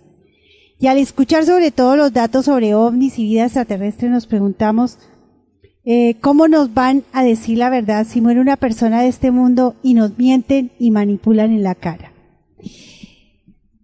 Tocas un punto neurálgico por estos tiempos. Creo que si el tema ovni está todavía en lugares muy, muy puntuales de la sociedad, el tema político no. Y por eso se hace mucho más crítico, más sentido, más sensible, a la cual eh, nosotros tratamos de extendernos un poco más para no quedarnos en, el, en los lugares más puntuales porque es una sociedad, es una humanidad, digámosle sociedad, porque hay una franja de la humanidad que no está en este juego mediático y en este juego de política que a veces uno no alcanza a, comprender porque todavía lo estamos viviendo como lo estamos viviendo. Por ello me parece que es un tema muy sensible, si se quiere, porque y hace tu, tu reflexión, Nadia, hace a lo que vamos a, traerles en estos próximos minutos. Porque hay una intención y lo han logrado, lo expresábamos en nuestro Facebook esta mañana, de dividirnos. Y lo lograron. Han polarizado perfectamente a esta sociedad. Si no, ¿por qué no mm, eh, revisar el contexto en el que vivimos, donde nos han educado en medio de la barbarie y no nos damos cuenta y seguimos levantando la bandera de la paz, que hace también a la fragmentación, porque la bandera de la paz sigue siendo y se pone en escena a un mundo polarizado. Por ello, insisto, es un tema muy sensible, el tema de la política, más como está eh, presentada por estos tiempos. Pero es que así nos han educado, nos educaron en la división. Y yo me pregunto, o nos preguntamos, ¿cómo hacer para no vivir en esa fragmentación, en esa división? Y todos los caminos nos llevan al mismo lugar, a las fuentes, allí donde está el, el inicio de esta historia. Decía Nadia que hoy tu comentario nos motiva a hacer la presentación del próximo bloque. Vamos a hacer unos minutos porque enseguida entraría nuestro invitado, que le, estamos dando tiempo a, que se, se ubique en su lugar. y vamos a traer la voz de la señora Ruth Sotomayor anunciando que la próxima semana, váyanse poniendo en, fila, pónganse la cita a las 10 de la noche de la próxima semana, el próximo domingo, vamos a tener a la voz de la señora Mariana Escribán, va a estar en vivo aquí con nosotros. Pero hoy vamos a escuchar a otra de las mujeres que por estos tiempos, ya nosotros la seguimos hace mucho, hace mucho la seguimos a Ruth, una bibliotecóloga de Ecuador que vive hoy en España, hemos querido eh, intentar invitarla a nuestro congreso. Esperemos que se nos dé para próximos eventos.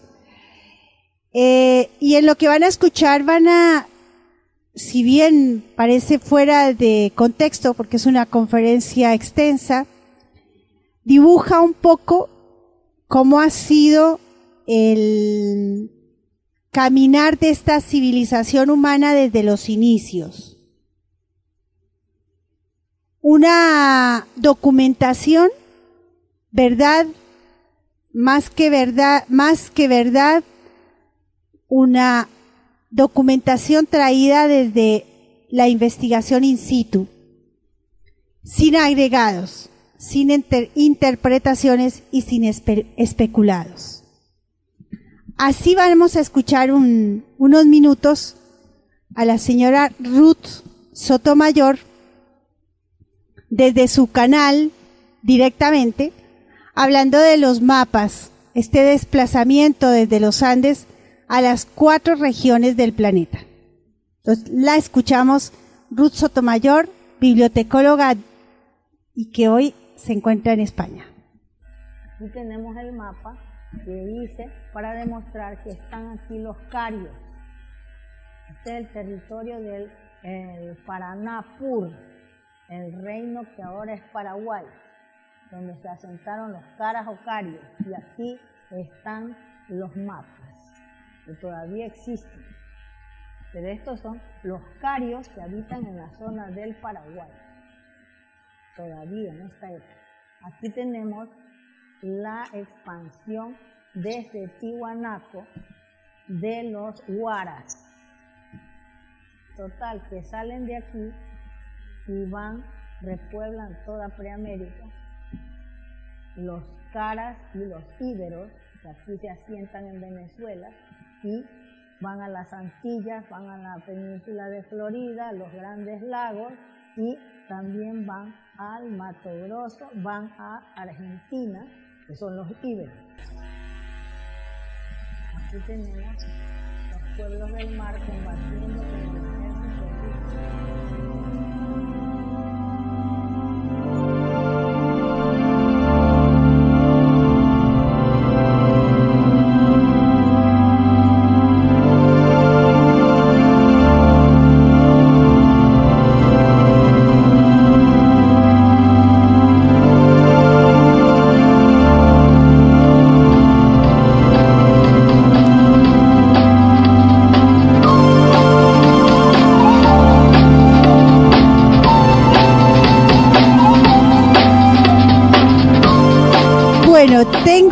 que sí me escuchó el audio. No sé en dónde hay eh, el inconveniente.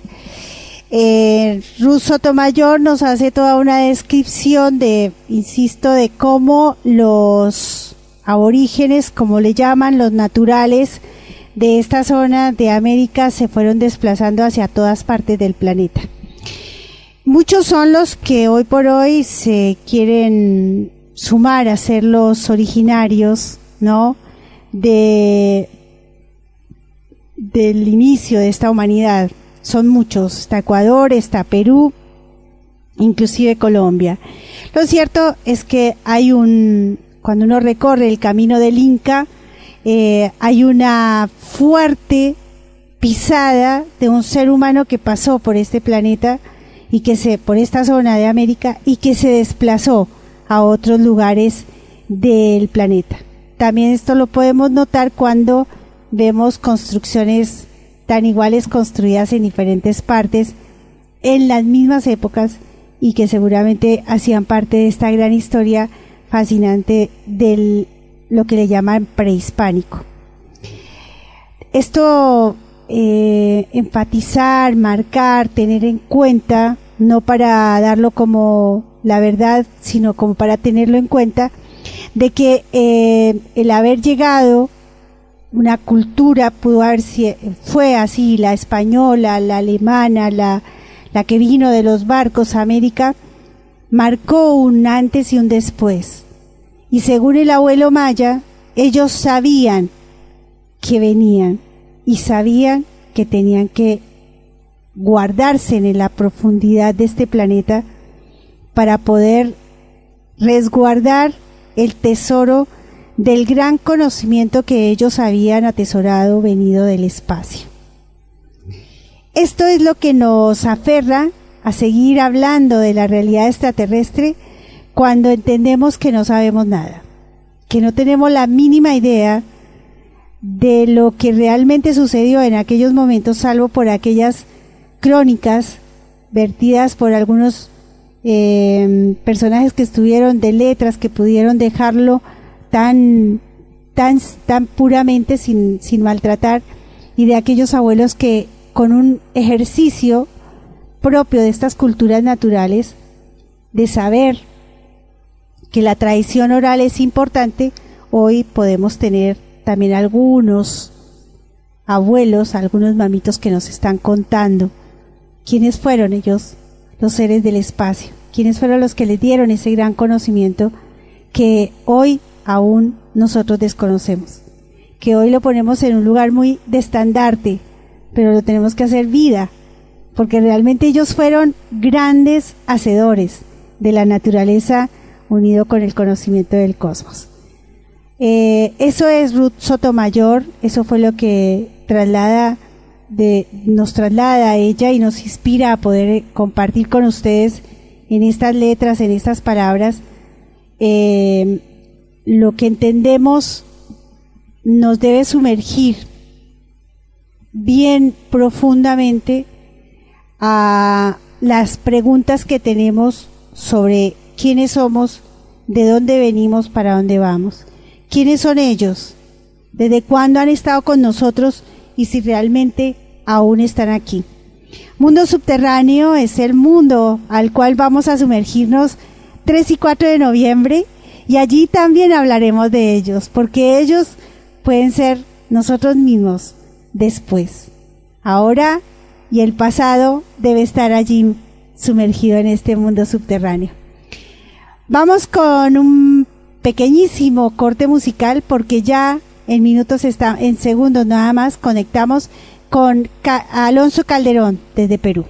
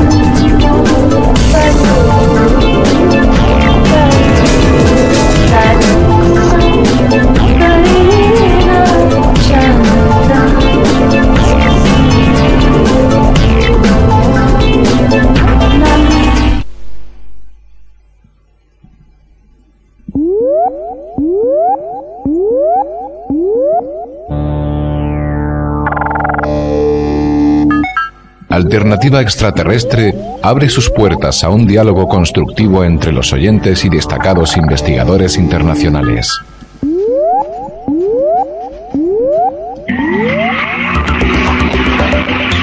Alternativa Extraterrestre, el punto de encuentro para la gran familia del CIO.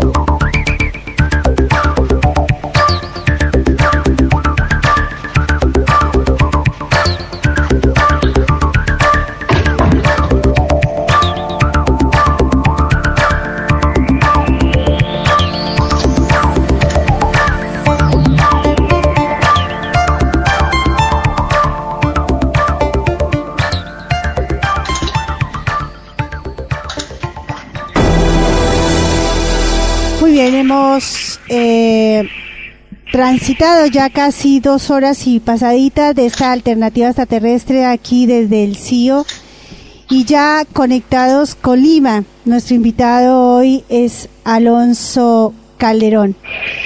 ¿Y qué nos motiva a traer a, Alonso esta noche a nuestro programa? Eh, a ver si me está escuchando Alonso. Eh, hola Luz, buenas noches. Gracias por la invitación. Bueno, no, estaba escuchando, viendo el otro, el otro chat.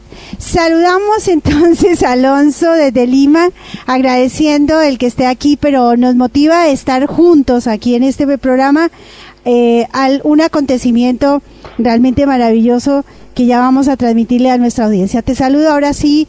Gracias Alonso por estar aquí esta noche y bueno, bienvenido. Hola Luz, buenas noches. Eh, muchas gracias. No, a ti, Alonso. Alonso, para ir poniendo en acto a esta gran audiencia que ha tenido paciencia después de que pudimos, tuvimos un problemita ahí con un audio, pero ahí están firmes a nuestro programa, ponerlos un poco en acto.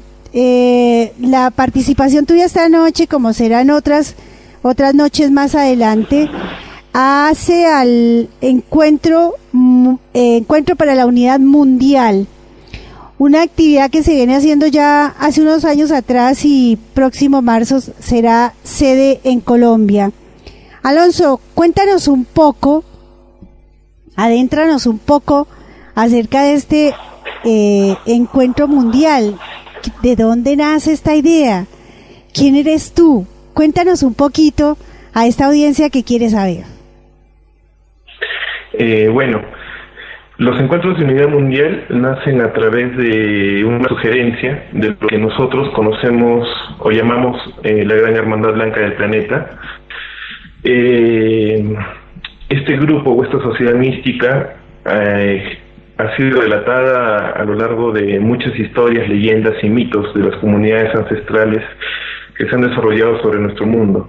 El principal propósito de estos encuentros de unidad mundial es ayudar a generar las condiciones, tanto físicas, mentales y espirituales, para, eh, desde donde nos corresponda, contribuir positivamente para este gran proceso de cambio y transformación que está viviendo nuestro mundo.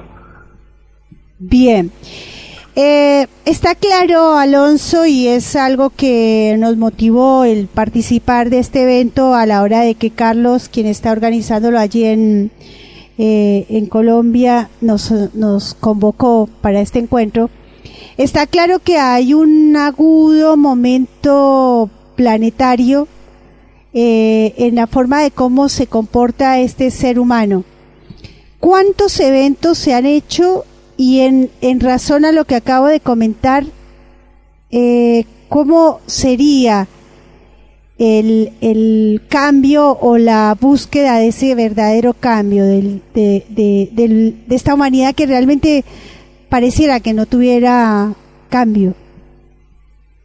Eh, mm, como tú bien lo mencionas, dentro de la información que nosotros hemos ido recibiendo en los últimos años, y a través de mi experiencia personal, yo te puedo decir que realmente la humanidad, eh, cada uno de nosotros, está viviendo la etapa más importante y trascendental de, su historia.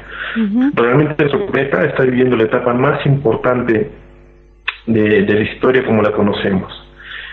Mm, yo creo y estoy seguro que en este momento el ser humano tiene la gran posibilidad de generar cambio en todo sentido desde planos más sutiles, hablando de plano espiritual, emocional, hasta planos más tangibles como el mismo económico, material y social.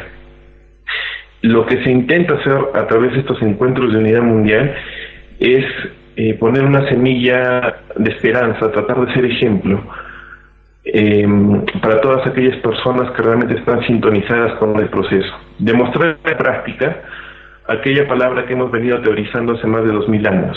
Mm. Eh, ese amor del que hemos escuchado hablar tanto, pero que lamentablemente se ha aplicado tan poco hoy en día. Así es. Eh, creo que lo que resume el propósito de los encuentros de unidad mundial es poder trascender todo aquello que nos separa y divide como seres humanos para encontrar aquellas cosas que nos unen y nos identifican como seres espirituales, que no es otra cosa que el amor a través del servicio.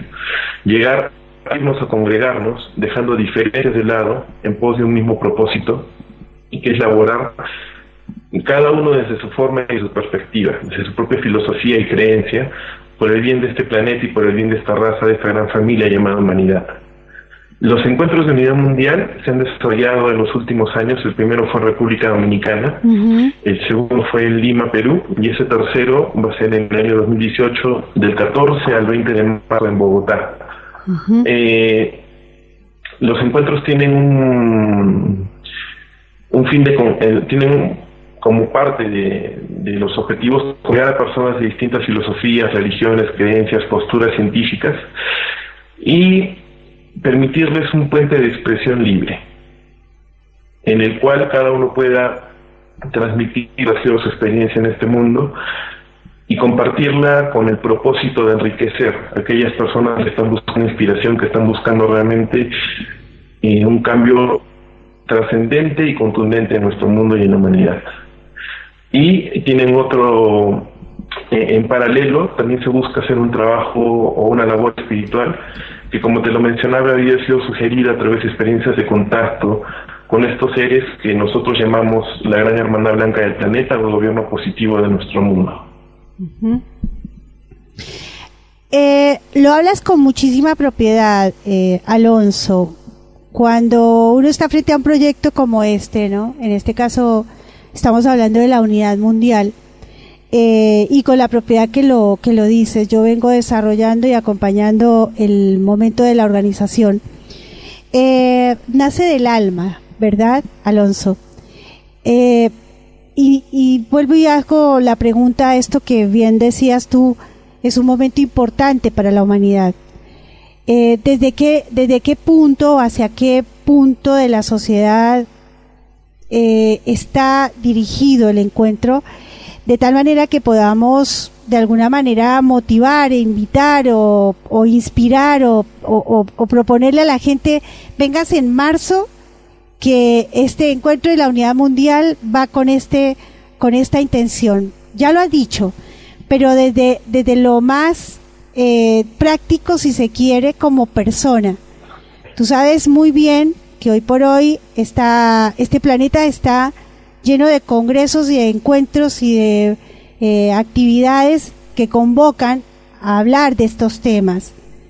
El modo, el momento espiritual al cual nos abocó la nueva era ha dejado un, rezago en el, en el planeta en este tema.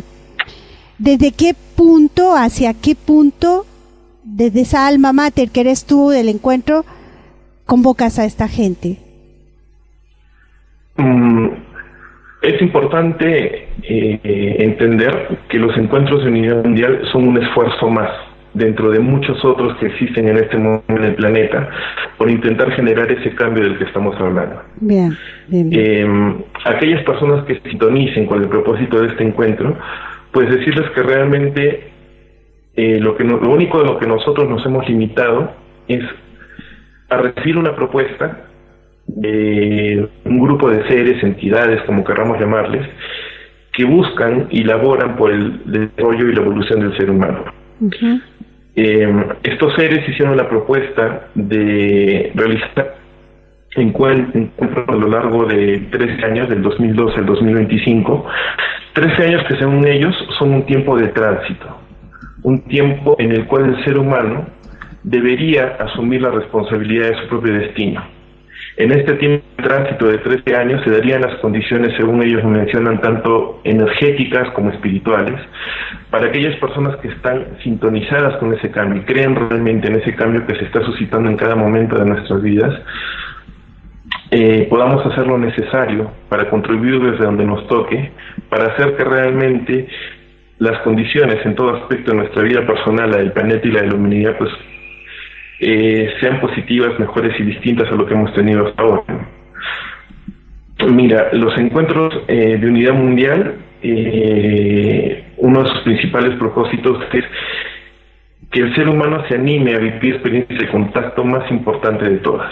Y no te estoy hablando de un contacto extraterrestre, ni de un contacto con la hermana blanca, ni con seres de luz, sino que a través de estos encuentros podamos vivir en la práctica, algo real, tangible, manifiesto eh, en nosotros mismos, esa experiencia que nos lleve a contactar al ser humano con el propio ser humano, a reconocernos como miembros de una gran familia y a entender que este proceso de transición que estamos viviendo no es negativo, no es catastrófico, no es caótico, sino que por el contrario nos puede llevar a vivir un futuro lleno de esperanza, lleno de luz, de claridad, de conciencia, y a comprender también que en este camino llamado evolución no estamos solos, que hay entidades, que hay seres, que a lo largo de nuestra historia los hemos llamado de distintas formas, pero más allá de cómo los llamemos, lo importante es que esta gran sociedad de luz que nosotros llamamos Hermana Blanca nos ha asistido, nos asiste y nos asistirá dentro de este proceso.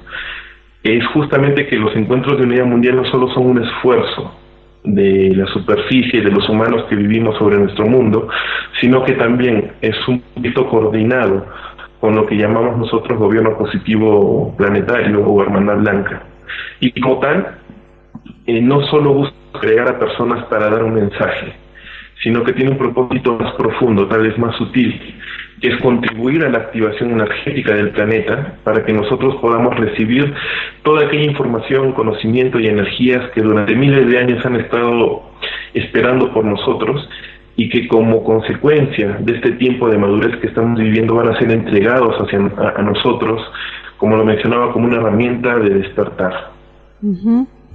Alonso, yo a veces pongo en aprieto a, a este tema porque, y la audiencia lo sabe, eh, para nosotros eh, el tema de la espiritualidad, como se ha presentado desde aquel momento de la nueva era, ha generado, como te decía antes, un, momento en la sociedad, en esa parte que está, que está interesada en estos temas, ha dejado una secuela muy fuerte. Yo la he vivido. Yo he vivido gente que ha quedado mm, no muy bien parada, inclusive psíquicamente, a un tema como bien lo estás eh, describiendo, que a veces enmarca a, a los seres espirituales o a los seres de luz como, como los grandes eh, seres que vienen a resolver nuestro nuestro, nuestros grandes problemas en este planeta. Y hay algo que eh, se lo expresábamos a Carlos cuando nos hizo la convocatoria, que eh, es, es, muy, muy fuerte, ¿cierto? Porque mm, uno no quiere participar en un, en un lugar donde el tema vaya y soslaya esos lugares tan delicados que tocan a la psiquis humana. Y me gustaría, porque es lo que yo he transitado en esta organización y en la participación del evento, me gustaría que lo compartas con nuestra gente, que hay una intención de responsabilizar al individuo en su persona para que tome realmente compromiso ante este verdadero cambio y no dejar todo en manos de quienes seguramente acompañan este proceso, porque eso es indudable que hay alguien más allá de nosotros al cual hemos eh, lo, hemos elaborado definitivamente no de la mejor de la manera correcta, pero que sí están acompañando este proceso. Quienes son los responsables somos nosotros. Creo que también apunta a eso el encuentro, ¿no? Ah, eh, definitivamente, mira, a lo largo de mis 30 años de vida, eh, he conocido personas, mensajes y experiencias de todo tipo. Y lo único que yo he podido sacar como conclusión personal, que desde mi perspectiva, que el único verdadero mensaje es aquel que te inspira a asumir tu propia responsabilidad y a conocer también tu libertad. Debemos entender definitivamente que los protagonistas de esta historia llamada evolución somos nosotros, los seres humanos. Debemos entender también que los que hemos asumido la responsabilidad de cuidar la casa donde vivimos, que es este planeta Tierra, somos nosotros los seres humanos. Yo, por lo menos desde mi perspectiva personal, como te decía, tengo la plena seguridad que no va a venir ningún ser, ninguna nave, ni ningún ninguna entidad iluminada a resolver nuestros problemas. No tendría lógica, no tendría sentido. Hemos generado los problemas y los conflictos, así como también las cosas positivas y las cosas buenas en este mundo hemos sido nosotros. Y los que estamos a resolver y a ordenar la casa somos nosotros.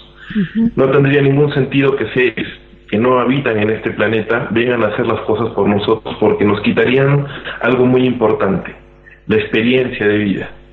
Aquella eh, aquella experiencia que de una u otra manera es también la socia perfecta de nuestra evolución, porque aprendiendo a corregir nuestros propios errores es como nosotros vamos a crecer el protagonista de este gran proceso es el ser humano. Más aquellas entidades, seres que nos asisten y de lo cual no tengo la menor duda, simplemente son un apoyo complementario.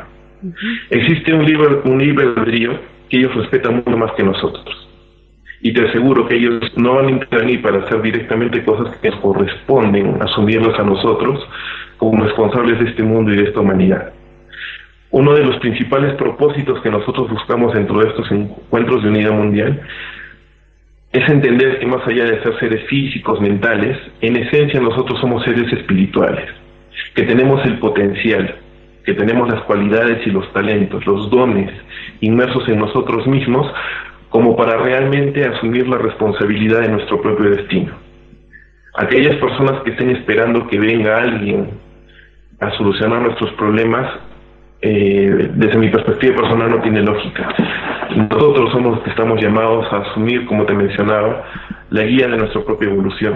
Y eso lo vamos a hacer únicamente cuando tomemos conciencia de quiénes somos y de lo que somos capaces de hacer. Eh, esto es indiscutiblemente para nosotros urgente y para subrayarlo. Eh, porque estamos a veces como muy saturados de tantos eventos que donde se, atrasa, se traza una mirada hacia el fenómeno y nada más. Mm, permíteme, eh, querido Alonso, contarte y saludar y querer saludar a los amigos que nos están escuchando. Y quiero saludar a Lisset allí desde Carmen de Areco. Dice, un beso grande de los carmeños. y Lisset está como convaleciente, pero aún así nos estás escuchando. Muchísimas gracias por tu saludo. Gisela Montiel nos dice saludos desde San Luis Potosí, México. Gracias, Giselle. Gisela, por tu saludo, mi abrazo, nuestro abrazo desde aquí, ¿no, Alonso? Sí, te escucho.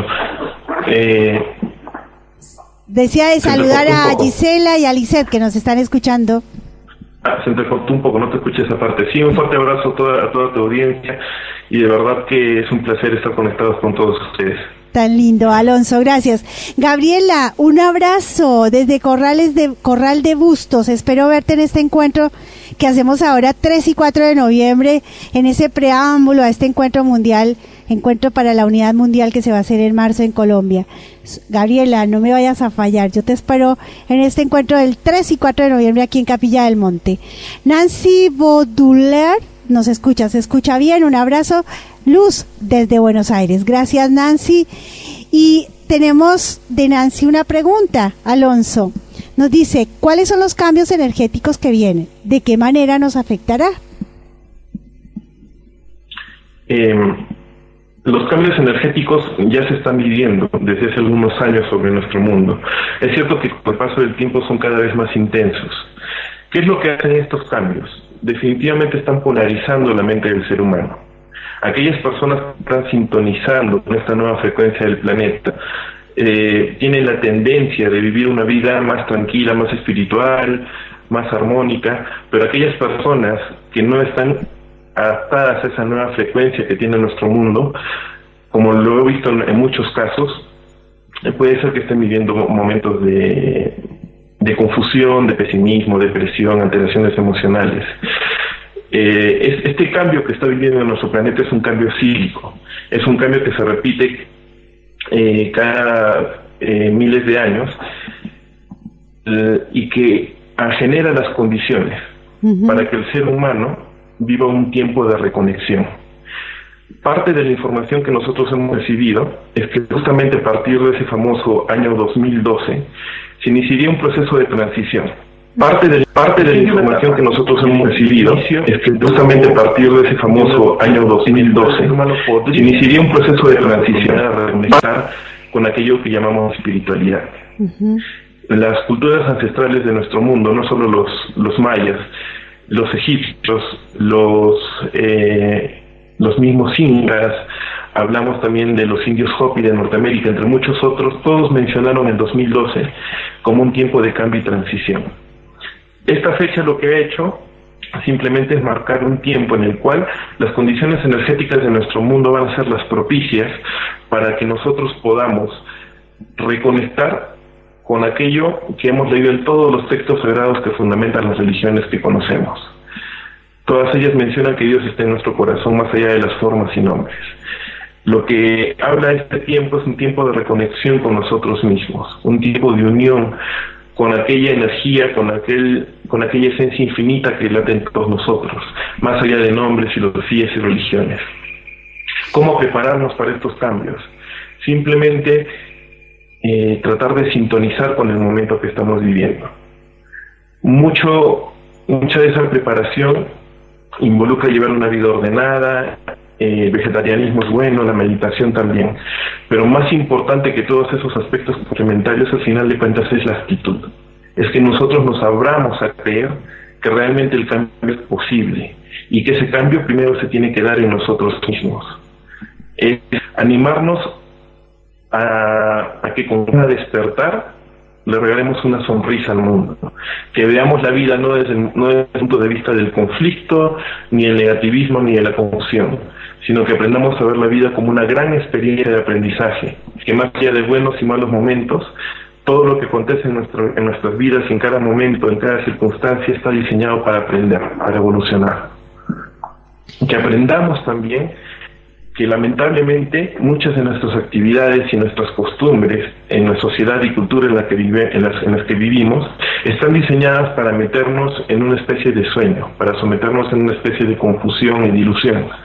Te pongo un ejemplo muy simple. Eh, nosotros desde que despertamos, por un hábito o por un mal hábito de vida, estamos condicionados a contaminar energéticamente nuestro planeta. Desde que despertamos, más del 90% de la población mundial lo primero que hace es prender la televisión y suele ver las noticias.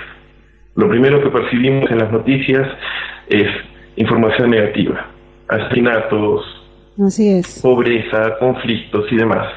Desde que cada uno de nosotros abre los ojos y prende la televisión, está condicionando nuestra mente a pensar en negativo.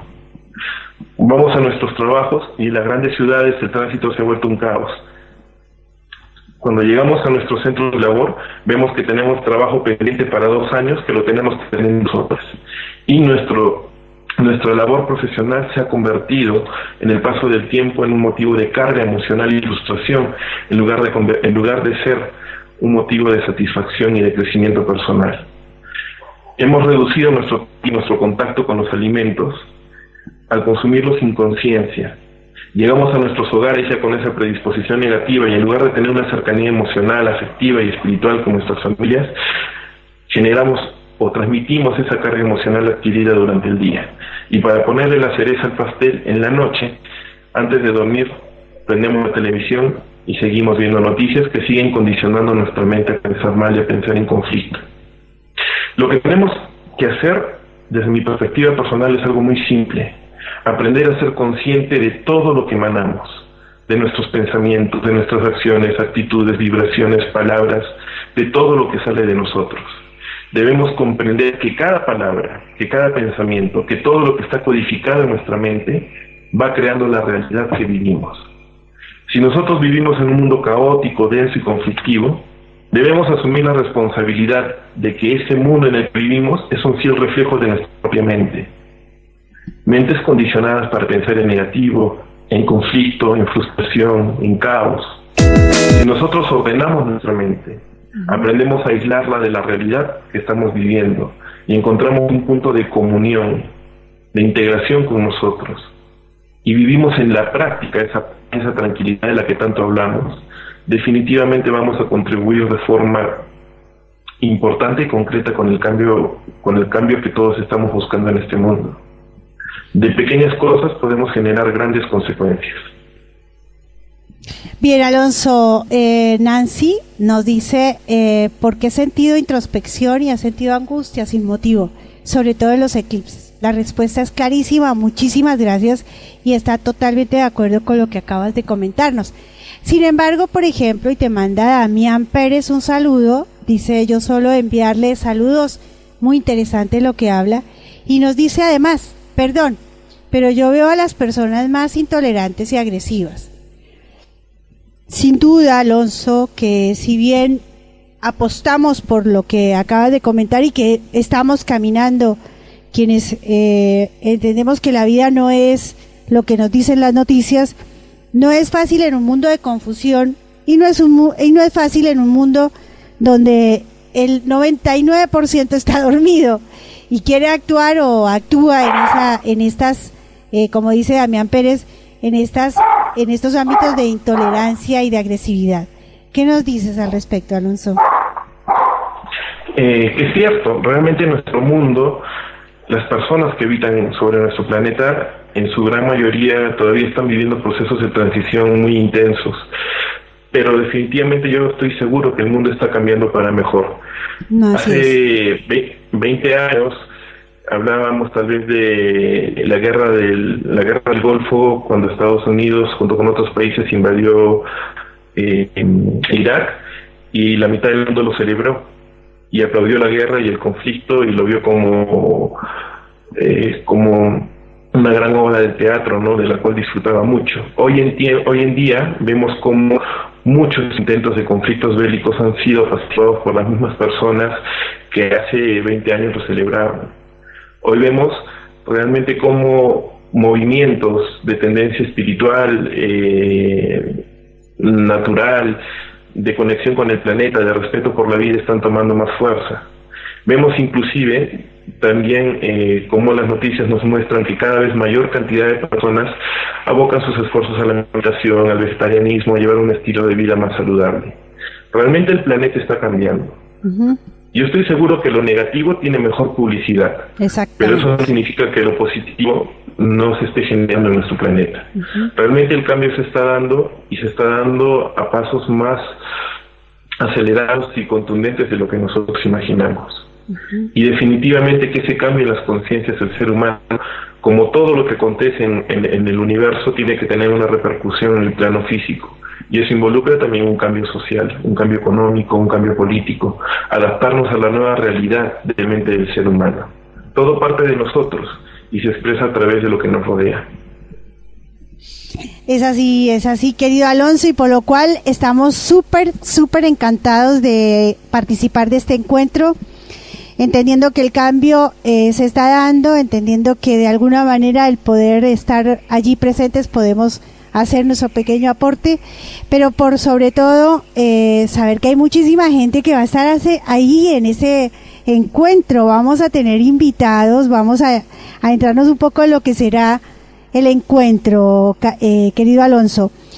Tienes tú ahí, imagino yo, la lista más o menos ya confirmada de aquellos que van a estar presentes en este magno evento, tercer encuentro para la unidad mundial en días 14 al 28 de marzo y ya estamos haciendo la convocatoria para que vayan haciendo la reserva anticipada porque tienen que pensar en el pasaje, en el hotel, en cómo pasarla bien en Colombia porque vamos a ir, vamos a estar en una de las de los lugares más emblemáticos en cuanto al ancestro y en cuanto a la realidad que nos convoca a nosotros y ese lugar se llama la Laguna de Guatavita. ¿Tenemos algún algunos nombres ya, querido Alonso? Eh, bueno, por eh, lo que ha compartido con nosotros la organización del encuentro, eh, cuya cabeza está Carlitos, personas seguras que van a estar en el encuentro, primero Tulus, definitivamente desde aquí muchas gracias por tu aporte, por compartir con nosotros este evento. Con todo gusto, eh, Alonso, gracias. Va a estar eh, Jaime Jaramillo, papá Jaime, un una de las personas que yo creo que realmente expresa la espiritualidad de forma práctica y real, dejando la teoría de lado. Un ser humano que ha abocado su vida al servicio, a generar bien, a motivar realmente un cambio contundente y trascendente en Colombia. Em, eh, desde el lado de las experiencias de contacto está Sixto Paz, eh, un peruano que ha vivido experiencias de contacto y que tiene un mensaje muy interesante que ha recibido con los que ha tenido algún tipo de cercanía. Eh, estamos hablando también de Luis Fernando Mostajo, Antonio Portugal Advisuri, ambos de Bolivia, eh, Antonio es un estudioso de las comunidades antiguas. Va a estar Abginia Raíz, también de Venezuela, una mujer eh, relacionada con el chamanismo, con el contacto con la naturaleza y la tierra. Mm, se me vienen esas personas a la, a la mente. Eh, van a estar participantes también del primer y segundo encuentro del Día Mundial que compartieron conferencias con todos nosotros. Mm, tal vez no todos eh, como conferencistas, pero sí de forma presencial. Mm, me acuerdo de Cristina Rojas, por ejemplo, de Costa Rica, una mujer que también a través de su área de especialización, que es eh, el aspecto legal, ha contribuido mucho a los derechos humanos de, de Latinoamérica. Sí. Como es personas de distintas disciplinas, pero que de una u otra forma, a través de su propio ejemplo de vida, marca una, parte, una, una pauta importante para nosotros. ¿no? Así es, Alonso. No damos los nombres todavía en su totalidad porque tenemos nombres ya eh, de renombre, muy conocidos en el ámbito, y no los nombramos porque todavía falta que confirmen eh, todo lo que se necesita para poder hacer la convocatoria final y para poder decir ellos si vienen. Pero tengo entendido que también va a estar el director del planetario, nuestro amigo Puerta. Sí, una persona que se ha sumado también dentro de su, dentro de su área de especialización que definitivamente va a contribuir de forma importante para el encuentro, ¿no? Así es. Eh, Dime. no, te escucho. También va a estar Johanan Díaz, está confirmado, ¿no? Eh, Johanan Díaz, sí, este periodista mexicano, buen amigo, excelente persona también, que se dedica a la investigación del fenómeno OVNI y que también definitivamente a través de su experiencia como investigadora ha compilado mensajes más que interesantes sobre este proceso que estamos viviendo. Así es. Eh, más adelante la audiencia eh, va a estar sum- eh, sumándose en la información, ya que eh, hemos sido convocados, lo, lo dijimos hace unos meses atrás, hemos sido convocados como parte de la organización y por supuesto este medio se va a ocupar de acompañar desde el ámbito publica- publicitario de todo el evento. Seguramente vamos a tener voces de quienes van a estar presentes en este encuentro domingos adelante. Eh, mira, Alonso, nos dice Jorge Campos, creo que no parte del mundo que aplaudió, sino parte de sus gobiernos sin importarles la opinión de la gente. Entiendo que el comentario viene a razón de lo que eh, justamente comentábamos, ¿no? De, cómo está este planeta, cómo está esta sociedad, para dónde va esta sociedad, ¿no? Mm, Yo, yo tengo la, la plena seguridad de que realmente hasta hace algún tiempo, y en algunos casos todavía se sigue manteniendo, nuestro mundo, nuestra sociedad y cultura ha estado fuertemente influenciada por intereses de muy pocos, de muy pocas personas que buscan generar conflicto y desaliento. Así es. Mm, Yo no tengo la menor duda de que hay un gobierno oscuro, por decirlo así, que está detrás de todas estas estrategias de manipulación, confusión, que buscan someter la conciencia del ser humano a una ilusión. Tenernos dormidos, entre otras palabras. Pero también estoy plenamente convencido de que esa etapa está terminando. Es cierto que algunos gobiernos, más allá de pensar en el bienestar del común de las personas, buscan intereses de unos muy pocos. Pero eso, esa etapa ya no es acorde con los nuevos tiempos que está llamado a vivir nuestro planeta y la humanidad. Y tengan la certeza de que todo eso va a acabar. De que si nosotros realmente, como lo dice el nombre de este encuentro, nos unimos, en- en- nos integramos en una misma vibración, en una misma energía, no hay nada imposible para el ser humano. Nosotros realmente podemos cambiar la realidad que estamos viviendo. Sí, la convocatoria definitivamente, y esto es un, eh, una propuesta que viene desde Alternativa Extraterrestre, por no nombrar tantos otros, ¿no? Proyectos que se vienen desarrollando en el planeta van en pos de eso, ¿no? De que el ser humano tome su propia eh, vida por, por sus manos, eh, en el buen sentido de la palabra, se convierta en un ser humano como vino a este mundo bien construido y deje de comprarse tantas ideas tan baratas que nos ha llevado a semejantes eh, casi genocidios mm, masivos en este planeta.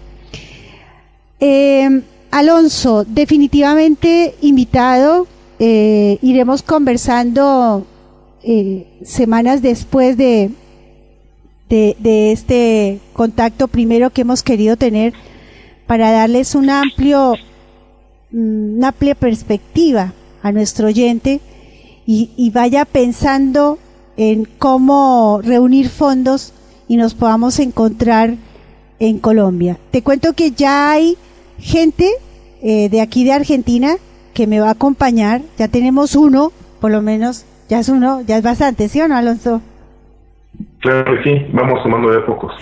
Vamos a ver si armamos un lindo grupito, una buena caravana y nos vamos para, para Colombia 14 y 20 de marzo 2018. La caravana la pueden hacer desde España, desde México, desde Miami. Allí todas las personas que nos escuchan en diferentes lugares del planeta vale para hacer esta, este encuentro, a participar de este encuentro un poco más activo. Alonso, para despedirnos esta noche, sabiendo que vas a estar en otras oportunidades, agregando un poco más a lo que viene de este, de este encuentro, en donde van a haber más que conferencias. Algo que quieras compartirle a la audiencia, despidiéndote y, por supuesto, eh, agradeciendo. Primero que nos hayas convocado eh, al evento eh, como, como conferencista o como parte de este grupo de personas que van a aportar y por otro lado el que confíen en nuestra parte organizativa para también sumar y que este encuentro salga de la mejor manera. Si quieres contarnos, decirnos algo así para eh, despedirte. Creo que es creo que es importante recalcar que los encuentros de unidad mundial no tienen fines de lucro. Bien. todo lo que se recaude para los encuentros que se está buscando tener precios sumamente asequibles para todos los servicios que vamos a brindar, están enfocados netamente a pagar todos los gastos operativos que genere el encuentro. Es importante recalcar también que todos los conferencistas, como tú mencionaste, personas de renombre y líderes en sus áreas, eh, en sus áreas de especialización, no están cobrando por ir no están cobrando un sueldo por dar una conferencia. Y si es que hay un excedente en el dinero recaudado, todo va a ser donado inmediatamente a una institución eh, eh, de servicio social o en su defecto entregado a la organización del siguiente encuentro para que tengamos claro que realmente el fin de este evento no es lucrar. Cuando la espiritualidad, yo creo que lo que vino gratis se tiene que dar eh, de igual manera, ¿no? el, propósito no es generar lucro con esto, con esto, como lo que tú mencionas, con este boom de la nueva era llamada, mal llamada espiritualidad desde mi perspectiva, eh, y asegurarnos realmente que se cumpla con lo que nos hemos proyectado, que es tener un evento limpio, sin fines de lucro, y que no solo eh, se hable de espiritualidad, sino que también se manifieste de forma práctica. Desde ya, Luz, muchas gracias por la invitación, por el apoyo, por la difusión que estás haciendo de este evento. Eh, gracias a toda tu audiencia por las preguntas, por la atención que nos han brindado durante este tiempo e invitarlos nuevamente para que asistan a estas más de 20 conferencias que se van a desarrollar. Eh, si mal no recuerdo, más de tres talleres y conversatorios que se van a desarrollar también con personalidades de renombre mundial de esto que llamamos espiritualidad, camino espiritual, y al final, pues vivir una experiencia de integración, de conexión y de contacto del hombre con el propio hombre, primero antes que todo, en este mágico lugar de la laguna de Guatavita. Realmente les aseguro que va a ser una experiencia única, como lo han sido el primer y el segundo encuentro, en donde hemos congregado cientos de personas en estas salidas al campo, donde hemos vivido experiencias hermosas y valiosas. Como te digo, la experiencia más valiosa y más hermosa es reconocer que la persona que está al lado nuestro es nuestro hermano, nuestro amigo y nuestro compañero de evolución en este camino llamado vida. Nuevamente darte las gracias a ti y a toda tu audiencia, espero nos veamos pronto. Muy querido Alonso, y la próxima nos gustaría que nos adentres un poco cómo fue ese primero y seguidamente en otro programa cómo fue ese segundo, porque este tercero es consecuencia justamente de lo vivido y de lo que eh, tú vas recibiendo a la hora de saber cómo llevar y encarar este, este propósito de hacer encuentros para la unidad mundial. Querido Alonso, muchísimas gracias y la cita la pondremos en privada para anunciarle a los oyentes que estén atentos. Perfecto, Luz. Muchas gracias por todo. Un fuerte abrazo para ti y toda tu audiencia. A ti también. Muchísimas, muchísimas gracias. Querida audiencia, así nos acompañó hoy Alonso Calderón, quien es el responsable, la, cara visible, si se quiere, parte de este equipo de trabajo que está enfocando ya un tercer encuentro para la unidad mundial. Sede Colombia, fechas 14 al 25 de noviembre, al 20 de noviembre, perdón, del 14 al 20 de noviembre. Todos invitados, la página Encuentros para la Unidad Mundial, ustedes buscan eso así en Google y van a encontrar la página donde está la información de lo que ha pasado con estos encuentros y lo que se viene para marzo. Ya regresamos porque nos estamos yendo ya a despedir el programa. Cuando no te están pidiendo.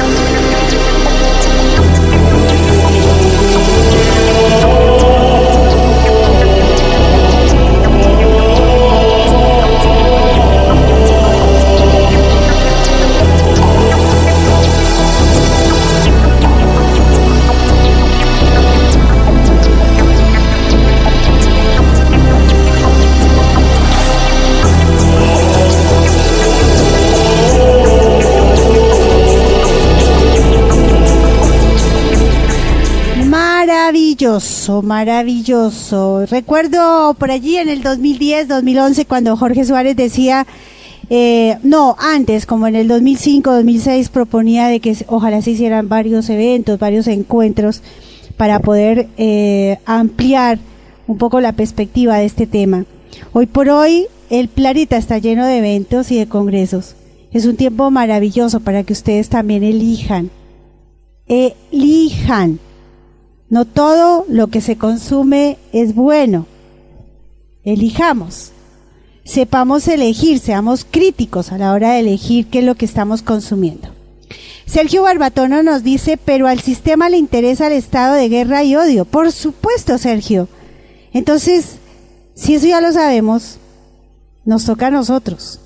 Querernos, abrazarnos, ser más auténticos, no querernos por querernos o, reírnos por reírnos, ser auténticos. Gracias, Sergio. Nos dice, nos, no quieren que la gente se una. Bueno, eso ya queda en el pasado, ahora es nuestro accionar. Nosotros sí queremos, yo sí quiero abrazarles, quererles, llorar con ustedes, abrazarlos, saberlos parte de esta gran familia y podemos. Tenemos que empezar con lo que tenemos más cerquita.